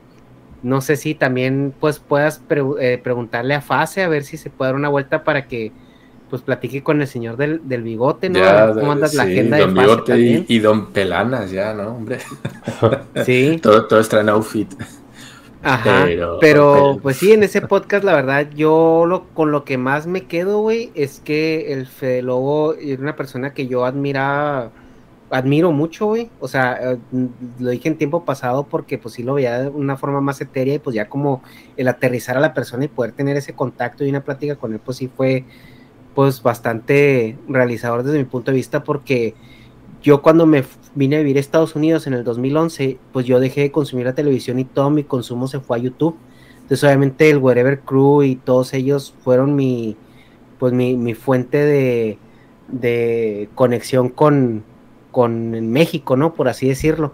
Y ya yo lo he hablado con Egas, o sea, consumir mucho Irreverente B, eh, Yayo Gutiérrez, al Wherever, todo esto, sí fue como como pues un, contacto y sí los admiraba mucho y, pues para mí sí fue un highlight este poder haber conectado con, con Fede Lobo. Sí, muy, bonito. Muy bonito el RP. Pues el que, el que sigue, el que sigue fue un podcast muy especial, güey. Fue cuando el algoritmo nos, nos volteó a ver, nos bendijo, nos dio a probar un, un poco de la miel, güey, que, que pueden dar los algoritmos en YouTube. Eh, me acuerdo que Arnoldo me dijo, ah, ya te tocó la bendición del algoritmo, pues agárrate porque eso se va de, repente y sí se fue de repente, ah, pero eh, crecimos mucho, güey, en esa temporada, crecimos un chingatamadral de, de, de, de views, de suscriptores, de todo, y pues llegamos a los 15 del podcast, güey. Estuvo muy padre esa, esa temporada, no sé si quieran comentar algo al respecto de, pues no, no, ni me fijo en los números porque, o sea, pues, pues no, no, pues, o sea, no por eso, sino porque, o sea, muchos, o sea, muchos dicen, eh, o sea, me toca comentarios en, mi canal. Y digo, oh, no mames, 3 millones de suscriptores y 100 viewers en tus directos, vales verga. Y es así que, pues es que, pues el punto es de que en mi caso yo no me fijo tanto en los números. Si, si me gusta, lo consumo y ya. No es de que, y, no porque me guste, es de que acá huevo lo quiero hacer religión en todos. Nomás es de que entonces, pues el hecho, pues, yo sé que a ti sí te importan los números porque, pues son una forma más fácil de llegar a más gente y tener, pues, más invitados, más variedad. Y eso, pues, está bien. Al final indica la salud del canal, ¿no? Sí, sí, que tanto pues, le gusta a la gente, la aceptación que tiene. Pero pues no sé, qué hueva. Pero, o sea, más bien. Sí, o sea, no, no es algo en lo que me esté fijando de que, ah, no mames, ¿cómo vale ese podcast? O sea. Pero. Sí, pues yo lo veo en la manera en el de que. Mm, eh, pues sí, acercarnos a más gente, ¿no? O sea, yo este canal lo creé con la ilusión de poder conectar con gente y, tener pláticas chidas y, todo, ¿no? Entonces, sí, obviamente los números. Yo le comentaba a Negas al inicio que pues, mi meta era llegar a los 20 mil suscriptores porque eso dentro de la burbuja de podcast, al menos en México, te da ya cierta credibilidad. Entonces, eh, pues creo que nos ha ido bien, o sea, y, nos fue bien el, año pasado en cuanto a crecimiento, y eso nos abrió las puertas para llegar con mucha gente, güey. O sea, yo sí siento que sí nos, nos puso como un canal, entre comillas, serio, este, con una, con un fanbase orgánico bastante nutrido. Y, pues con una exposición decente. Sí, serio y constante, güey. O sea, ya este, estructurado.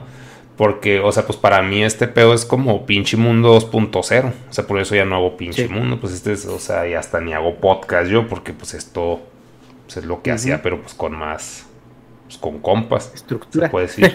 Ajá. No, y pues, o sea, pues sí, sí estructura y pues obviamente es menos esfuerzo para mí, pero tanto pinche mundo como esto, pues son así de que, de brayar, güey.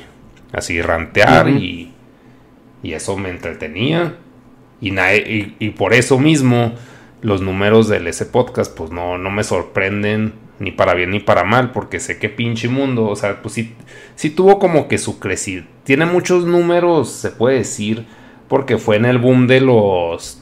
El canal se crea en el boom de los... Ah, ¿Cómo se llaman? Los blogueros, güey.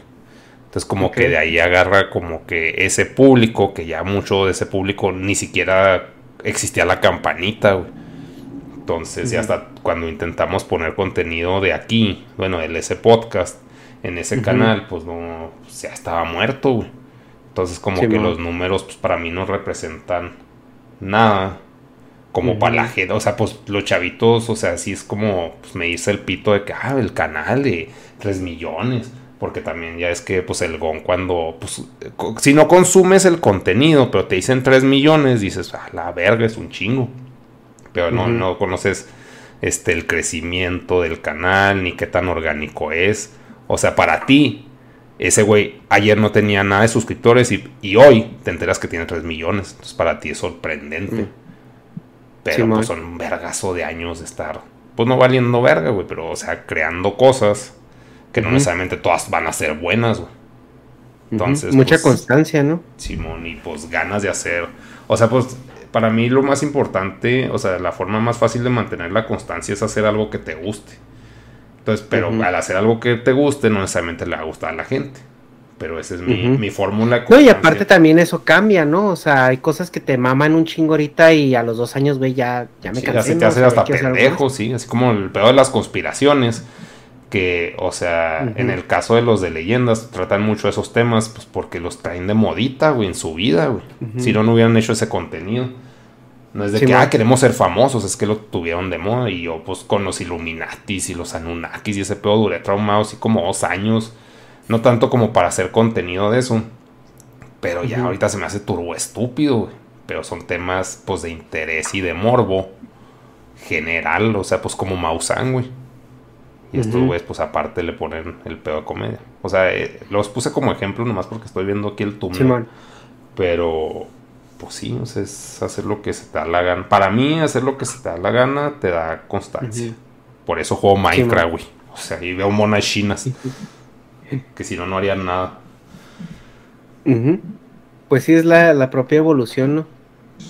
Pero bueno, este, pues ahí Dharma también es parte de esto, no sé, Dharma. Yo sé que Dharma le emociona mucho que el canal crezca, no sé si tanto porque le emociona que crezca un proyecto en el que él está o le da gusto por nosotros, güey. Porque yo sé que Dharma existe en otro plano, así como que... Sí, sí, no, a mí la verdad es que ver, los números aumentar me, hace mucha ilusión porque digo, güey, pues por fin me van a pagar, ¿no? Pero... Pero eso no, eso no llega. Eso no va a pasar, eso no va a pasar. No, no, eso ya, ya hablé con Kira, ya hablé con Kira y ya me explicó que, es, como, es como la, zanahoria, ¿no? la caña y la zanahoria. Ándale, ándale. No, no, el, vídeo que viene, ya, el mes que viene, el mes que viene, ¿no? Sí. Eh, no, cuando lleguemos a los 30.000 y luego, no, no, es que los 35, luego los 40. No, eh, a mí me hace mucha ilusión, sobre todo por, por Ernesto, que es eh, quien, bueno, pues quien tuvo la idea, quien creó todo, quien realmente se pega todo el trabajo de hacer esto. A mí la verdad es que, bueno, eh, estas cosas, lo de tener muchos seguidores y tal, a mí no me alimenta el ego, no sé si lo podemos decir así, ¿no? Hay mucha gente que, bueno, pues eh, los suscriptores y los followers y todo esto, los, los likes, ¿no? Eh, la, dictadura de los likes, como que les gusta mucho, a mí me da un poquito igual, tal vez porque no, no he entrado a meter la patita en este mundo del todo, pero me hace mucha ilusión porque yo sé las ganas que le mete Ernesto, y Negas también, que son los que más participan en el podcast, ¿no?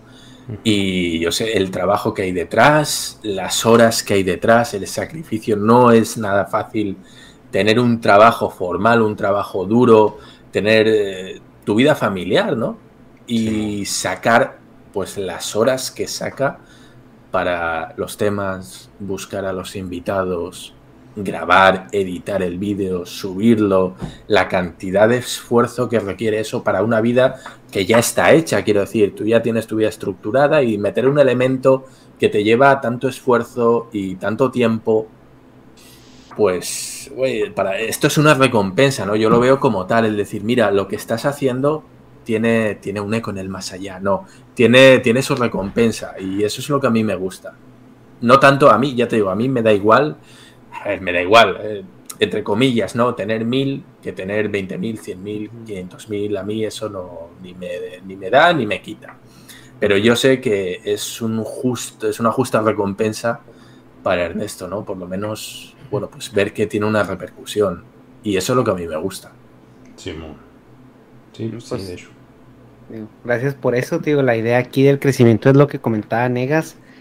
Este, poder, pues, tener más alcance con más gente, o sea, y a mí el hambre, el hambre que quiero satisfacer con este proyecto es el hambre de curiosidad, más que nada. Y pues sí me da mucho gusto ver que crece porque sé que ese crecimiento, al menos en mi mente, es directamente proporcional a, al, potencial que voy a tener para satisfacer esa, esa curiosidad ¿no? que, tengo al respecto de, muchos temas. Pues ojalá, ojalá se abran, se sigan abriendo puertas. Pero sí, gracias. Y pues ahí el podcast que me salté, porque creo que si vamos, a, vamos a necesitar otra sesión, güey, para terminar los demás, porque vamos a la mitad del año. este, pero este podcast me lo salté porque a lo mejor terminamos esta primera parte con este, que es el del Señor Santo, güey. Es que este podcast fue un parteaguas porque fue el, el vínculo que nos abrió la puerta con los Migala, que ya Migala es, parte del, del, ese verso, güey, bastante cabrón. Hemos grabado muchos podcasts con ellos, güey, y la verdad es que son personas con las que congeniamos muy bien, ellos y, Esquizofrenia Natural.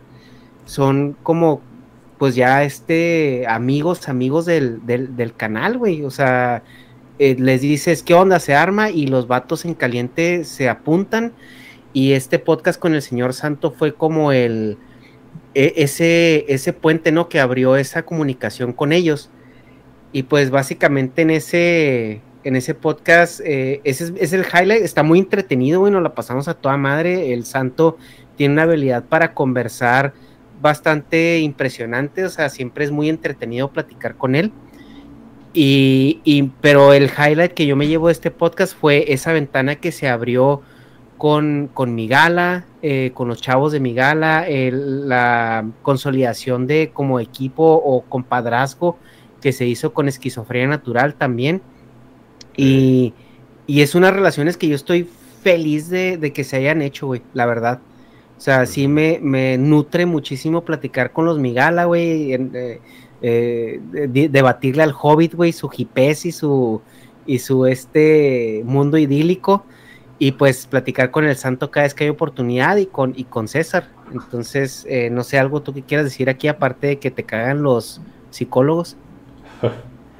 No, pues, o sea, es que como que sí, sí fue el, el parteaguas, pero como Bueno, no, no, no es llevar contra ni nada. O sea, simplemente que fue tan orgánico, güey. Que no lo sobreanalicé. Simplemente es de que, ah, ya son compas. Mm. No tanto para estarnos mandando memes muy seguido. Porque, pues, de hecho, así defino yo que tanta amistad tengo con la persona. No es que tanto nos contamos, sino que tantos memes nos mandamos.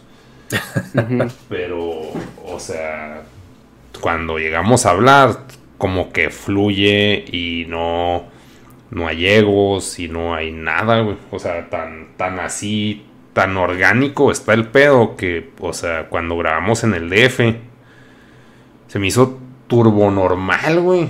Y que yo estaba hasta el culo y ustedes fueron al Oxxo, no sé qué iban a comprar y yo dije, ay, yo le quiero pegar al aire, güey. Y me quedé, o sea, de que, güey, ¿a quién le digo eso, mamón? A nadie, güey. Y como que con, o sea, con, en ese ambiente en el que estábamos se me hizo turbo normal. O sea, era como si estuviera hablando con mis personajes en mi cabeza. Así de que, ah, no mames, tengo ganas de pegarle, pegarle al aire. Y usted, ah, Simón, o sea, pues como que no, no era de que, oh, no, vamos a juzgar a la gente, ni, o sea, no sé, como que tan, tan orgánico se me hace que, que pues cero esfuerzo en realidad a la hora de, de platicar. Y pues este, yo sé que Dharma también es eh, fan de, de, César, o sea, de esquizofrenia natural. Y pues ya te tuvimos ahí la oportunidad de hacer un podcast con él, ¿no? Sí, la verdad es que muy bien, tenía, tenía muchas ganas, me hizo ilusión, porque de los pocos youtubers que sigo o trato de seguir asiduamente, eh, pues el exquisito, como le llaman por aquí. Y la verdad es que muy bien, me parece que es una persona súper interesante para hablar. Creo que es un tipo que aporta mucho con, su visión de las cosas, ¿no? Y, creo que es un tipo que con el que siempre te quedas con ganas de conversar más y de más temas y a ver qué opina, qué le parece. Por lo menos a mí así me lo parece, ¿no? Entonces, tenerlo yo creo que en cualquier podcast, pues es, desde luego un, lujo. Sí. No, sí. Pues, eh, pues ya nomás eh, vamos a, darle unos, unos 15 minutitos más para cerrar la media hora. Eh, a ver cuántos alcanzamos a revisar, porque vamos en mayo, güey. el podcast que sacamos, el, segundo podcast de mayo fue el de Sofía Rincón. Ese podcast estuvo memorabilísimo porque fue, fue una. Yo, yo veía chispas, güey, salir en ese podcast. No sabes si eran chispas de te odio, pero te amo, güey.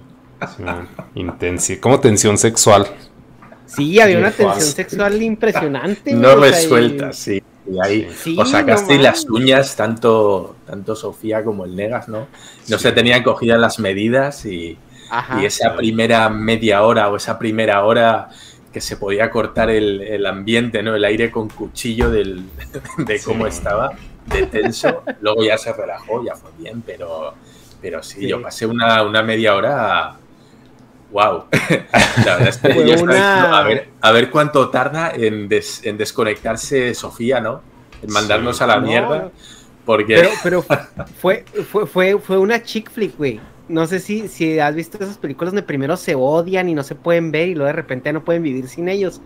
Así ese fue ese podcast, güey. al principio se estaban tirando con todo, hasta con las sillas, güey y de repente ya como que entendieron que estaban en el mismo, en la misma sintonía y fue así, ay, sí te amo, así. Simón. ¿Cuál? Pero, bueno, es, es, tengo que decirlo además, es uno de los podcasts con los que me quedé ganas de platicar más, de, hablar más. Mm. Sí, me pareció un tema muy interesante y sí me quedé con ganas de, hablar más. Ese también, el de, el de la economía, que todavía no hemos llegado a ese podcast, pero sí también me quedé con muchas ganas de, porque como que tenía preguntas todavía para hacer, pero bueno, ya llevábamos un tiempo, no se podía alargar y pues ahí, ahí me quedé, ¿no?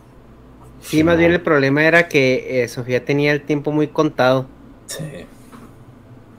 Mm. Sí, tenía el tiempo muy contado y, y pues tuvimos que cortarlo, pues sí está muy álgido el pedo, pero Sí, se trata lo que, hay que dar las gracias a todos los invitados que vienen porque hacen un esfuerzo, ¿no? En cuanto a tiempo de, y de atención, de prestarnos atención a nuestras preguntas, que no tienen por qué responderlas ni venir, pero bueno, oye, hacen, hacen su esfuerzo, les agradecemos, pero sí, a veces uno como, como entrevistador no se queda con, con, ganas de más. Espérate que todavía tenía dos, tres temas que tocar, ¿no?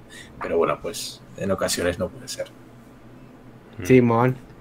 Sí, pues el siguiente fue el que hablamos con Psycho, de, lo, de cosas que nadie entiende, que son las criptomonedas y los NFTs realmente ese podcast lo hicimos por pues por el hype, ¿no? De ese momento, que era cuando Elon Musk estaba inflando su moneda y todo ese pedo.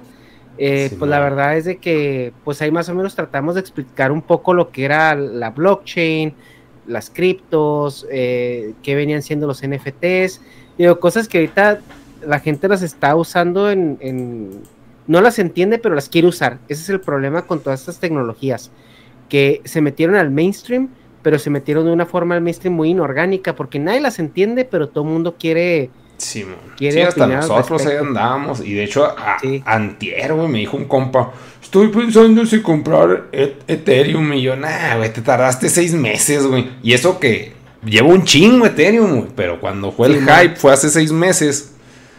Y el güey apenas se me hace que voy a... Y yo, me, güey. Pinche abuelo, así se me hizo bien como ingenuo, güey, así como que leí en uno TV que el Ethereum, así que no, no, ya, ya no, güey, ya fue, güey. ya pasó, güey, ya. Sí. ya pasó. Pues sí, este, todavía es unas tecnologías que se están todavía como asentando. Eh, los NFT realmente no son lo que la gente maneja. O sea, he visto muchos videos que un NFT es una imagen o es una. No, güey, o sea, el NFT es tu certificado de autenticidad, güey es eso. Pónselo a lo que tú quieras, pero eso es un NFT. Algo que te, te, te, da autenticidad. el siguiente podcast, voy otra vez con, con Sofía. Ya no estuvo tan álgido como antes. Ya ahí, sí fue más Dharma, ¿no? Es el que sí, sí ahí, ahí, me desquité de varias de las preguntas que tenía. Y ya te digo, me quedé con ganas de, de hacer más preguntas, pero bueno, efectivamente y como es normal, la gente tiene sus cosas que hacer y no puede estar aquí como nosotros, tres horas y media de palique, hablando de lo chido que ha sido este año con nuestro podcast. Entonces, pues oye, hasta, hasta donde se puede, por supuesto, infinitas gracias a todos y todas las invitadas que hemos tenido, a todos, les invitades. Eh, que hubo un podcast de todes, ¿eh, Dharma? Hubo, hubo un podcast de todes. Wow, pues, pues, yo no estaba incluido en esos todes. Así que tú, fuiste, tú fuiste el único que estaba en ese podcast, Arma. Conmigo. ¿Cuál? Sí, el de compañere, acuérdate. Ah, ah, ah, ah, vale, vale, vale, vale.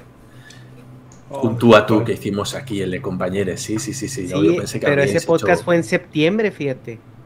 No, en agosto, en agosto lo grabamos. Pues sí. Pues no sé, salta al siguiente porque ahí me he quedado ya con el culo roto. sí. Sí, pues como dice Dharma, tío, aquí nos, aquí nos quedamos ya hasta el, mes de mayo. Ya el siguiente, pues ya ahí vemos cuándo quedamos y, seguimos dándole, pero eh, sí, como dice Dharma, muchísimas gracias a todos los invitados que, se toman la molestia, pues de primero contestarnos y luego quedar con nosotros. Y, y ojalá y y podamos tener más, güey, que sean más. Sí, mona, era el año que entra, ¿qué pasa? Y, y pues antes que nada, pues, pues gracias a ustedes, yo la verdad estoy muy agradecido, como les digo, este podcast mutó más que el COVID en, los dos años que, lleva. O sea, pasó de ser un intento mío por, por contactar con gente a después ser una plática este ocasional entre darme yo y luego negas y luego de repente ya en algún momento nos, este, nos institucionalizamos ya como pues vamos a cotorrear entre los tres y, pues ha estado padre, ¿no? O sea, el, viaje, creo yo. Sí, yo creo que lo que nos queda, ¿no? Ya tenemos una buena rampa de lanzamiento. ¿Cuántos, cuántos suscriptores tiene el canal? Van... ¿20? Hasta este momento van 22 677, pues sí, casi, casi 22,700. Bueno, pues muy bien, muy bien. Vamos, vamos a ver si hay un crecimiento exponencial o se estanca. Bueno, todos sabemos cómo funciona esto. Pero oye, mira, pues si, si, los números, como decimos, si los números y para lo importante hacen que la gente se anime a colaborar, que al final es, creo, lo importante del canal, pues estupendo, oye, que, no pare. Y ya veo que tienes varios apalabrados para para la parte 2, ¿no? De entrevista con ciertos invitados, entiendo yo, decías, eh, con, con Fede Lobo, con Fede Wolf. Eh, César dices que está también dispuesto siempre, lo cual es una muy buena noticia. Y, tienes varias personas dispuestas a volver al canal con otras entrevistas, pues estupendo. Ya tenemos la mitad del trabajo hecho. ¿Y cuál es el cuál, cuál es como el objetivo del siguiente año? Y eso a lo mejor a Negas va a decir, pues, pues me vale verga, ¿no? No sé, Negas, que tú tienes algún objetivo para el siguiente año con este canal o qué? Pues eh, yo creo que el objetivo principal, por más negas que suene, es no hartarme, güey. No caer, o sea, que como que sí hacer ver mínimo mi opinión en el sentido de cuando caemos en mansplainismos, cuando hablamos de lo mismo, güey. Como en el, de, el último de mi gala, así estuvo así como que muy monótono. Ya hemos tocado el tema diez mil veces, güey. Y, o sea, es lo malo, como que no caer en, algo que, me aburra. O sea, pues si la gente se aburre, pues mm, su pedo, pero o sea, el punto para mí del canal es que no me arte. Simón. Sí, ¿Dharma? Para mí, siendo egoísta, es traer a, gente que, que, quiera escuchar, ¿no? Al final, que siga. Ah, Eh, gente que sí, que, yo tenga ganas de, preguntarles, ¿no? Ahí, bueno, pues ahí, al final somos tres personas y los intereses que tenemos pues son diferentes, ¿no? A ti te puede interesar más, por ejemplo, un aspecto económico que a mí pues me da igual, o a mí me puede interesar más un aspecto, no sé, del hobby, de no sé qué hobby, traer a gente que a ti te da igual, pero a mí me apasiona y al final lo que yo quiero es... Dharma, Dharma quiere traer a Henry Cavill para hablar de, Warhammer. de Warhammer y de, y de Superman, por favor, es, es nuestro Mesías, ¿no? Eh, entonces sí, yo, oye, mm, egoístamente yo quiero traer a gente que a mí me puede interesar lo que tengan que decir. Sí, y para eso es este foro, ¿no? O sea, es para tanto dar nuestra opinión, como dice Negas, mansplanear cosas, no te creas, pero sí es dar nuestra opinión y pues realmente también traer gente que nos interese hablar con ellos. Para eso es este foro. Y ya está, y si ya, y si ya da, si ya da, para poder hacerme un viaje a México y mm. hacer un tour como el que habéis hecho, ya lo, lo petamos. es lo que petamos. Justo es lo que yo iba a decir, Ahorita Negas y yo estamos trabajando mucho, estamos empezando a dar shows. Eh, aquí anuncio parroquial. Si están en la ciudad de Tijuana, vamos a dar un show el sábado 18 de diciembre. Este podcast se va a publicar en el ese podcast eh, después de esa fecha, pero por los que estén escuchando ahorita en vivo, el, 18 eh, de diciembre tenemos show en Tijuana. Estaría muy chingón que nos apoyaran porque mi objetivo o lo que a mí me gustaría hacer el año que entra es justo eso que dijo Dharma. O sea, sí, sí estaría muy, muy padre si pudiéramos hacer algún tipo de proyecto, algún tipo de, recaudación de, fondos para que Dharma pudiera venir con nosotros y hacer como una mini gira, a lo mejor en Ciudad de México o en Monterrey. Por ahí dicen que, a Dharma le gusta mucho Monterrey. Este, para, pues para crear contenido y, pues, realmente, pues ya ahora sí hacerlo en persona, ¿no? Saber a qué huelen los españoles.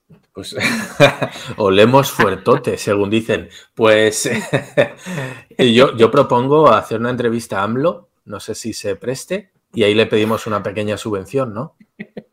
Le hacemos, pues la entrevista va a durar tres horas en, la presentación, ¿no? Un poquito, pero tenemos, hay que, hay que hacerle preguntas sobre gaming, que me han dicho que, que controla, que es muy... Ah, sí que...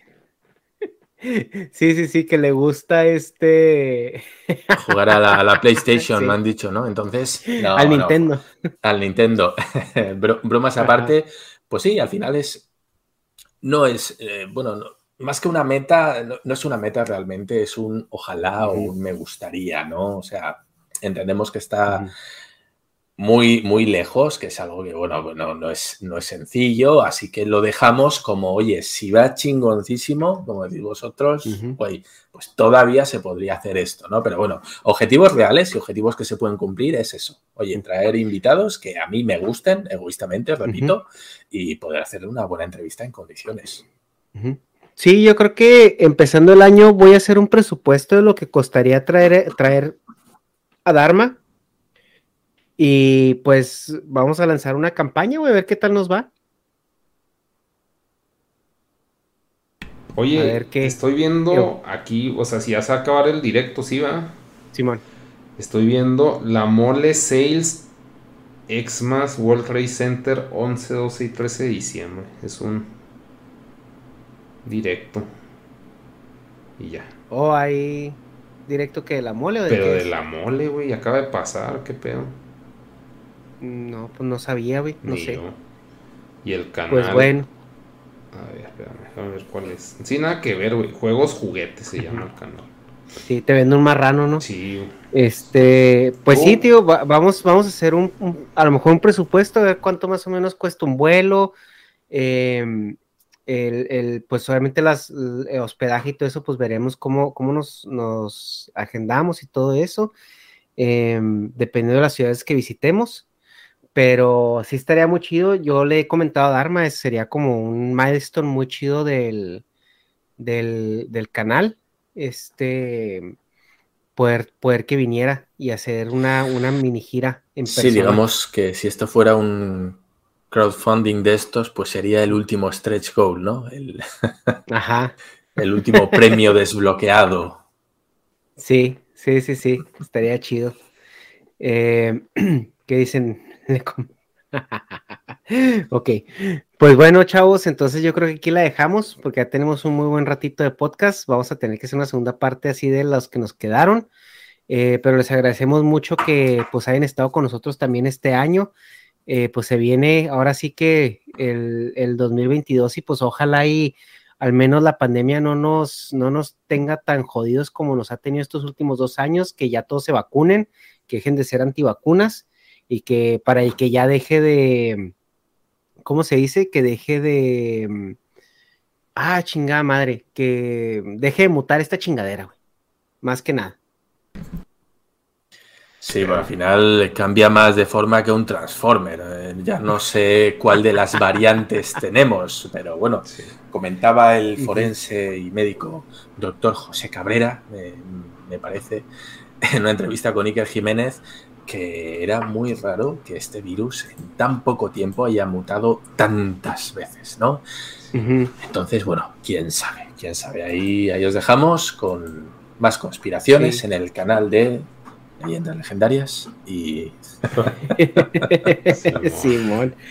Oye, Negas, ¿vas a dar gracias a los, eh, que dieron superchat? Sí, pues saludos al comandante, muchas gracias. A Aku, que no mencionen su comentario en ese video, pues ya lo hizo Hesh en su momento. No, yo no mencioné el comentario, dije que se metió en problemas, yo no dije por qué. Bueno, Soryu, este, me dio para las putas, muchas gracias. Monterrey Tesson, este, una institución muy pinche mamadora. Minecraft competitivo, menciona. Sabias palabras del ITESM.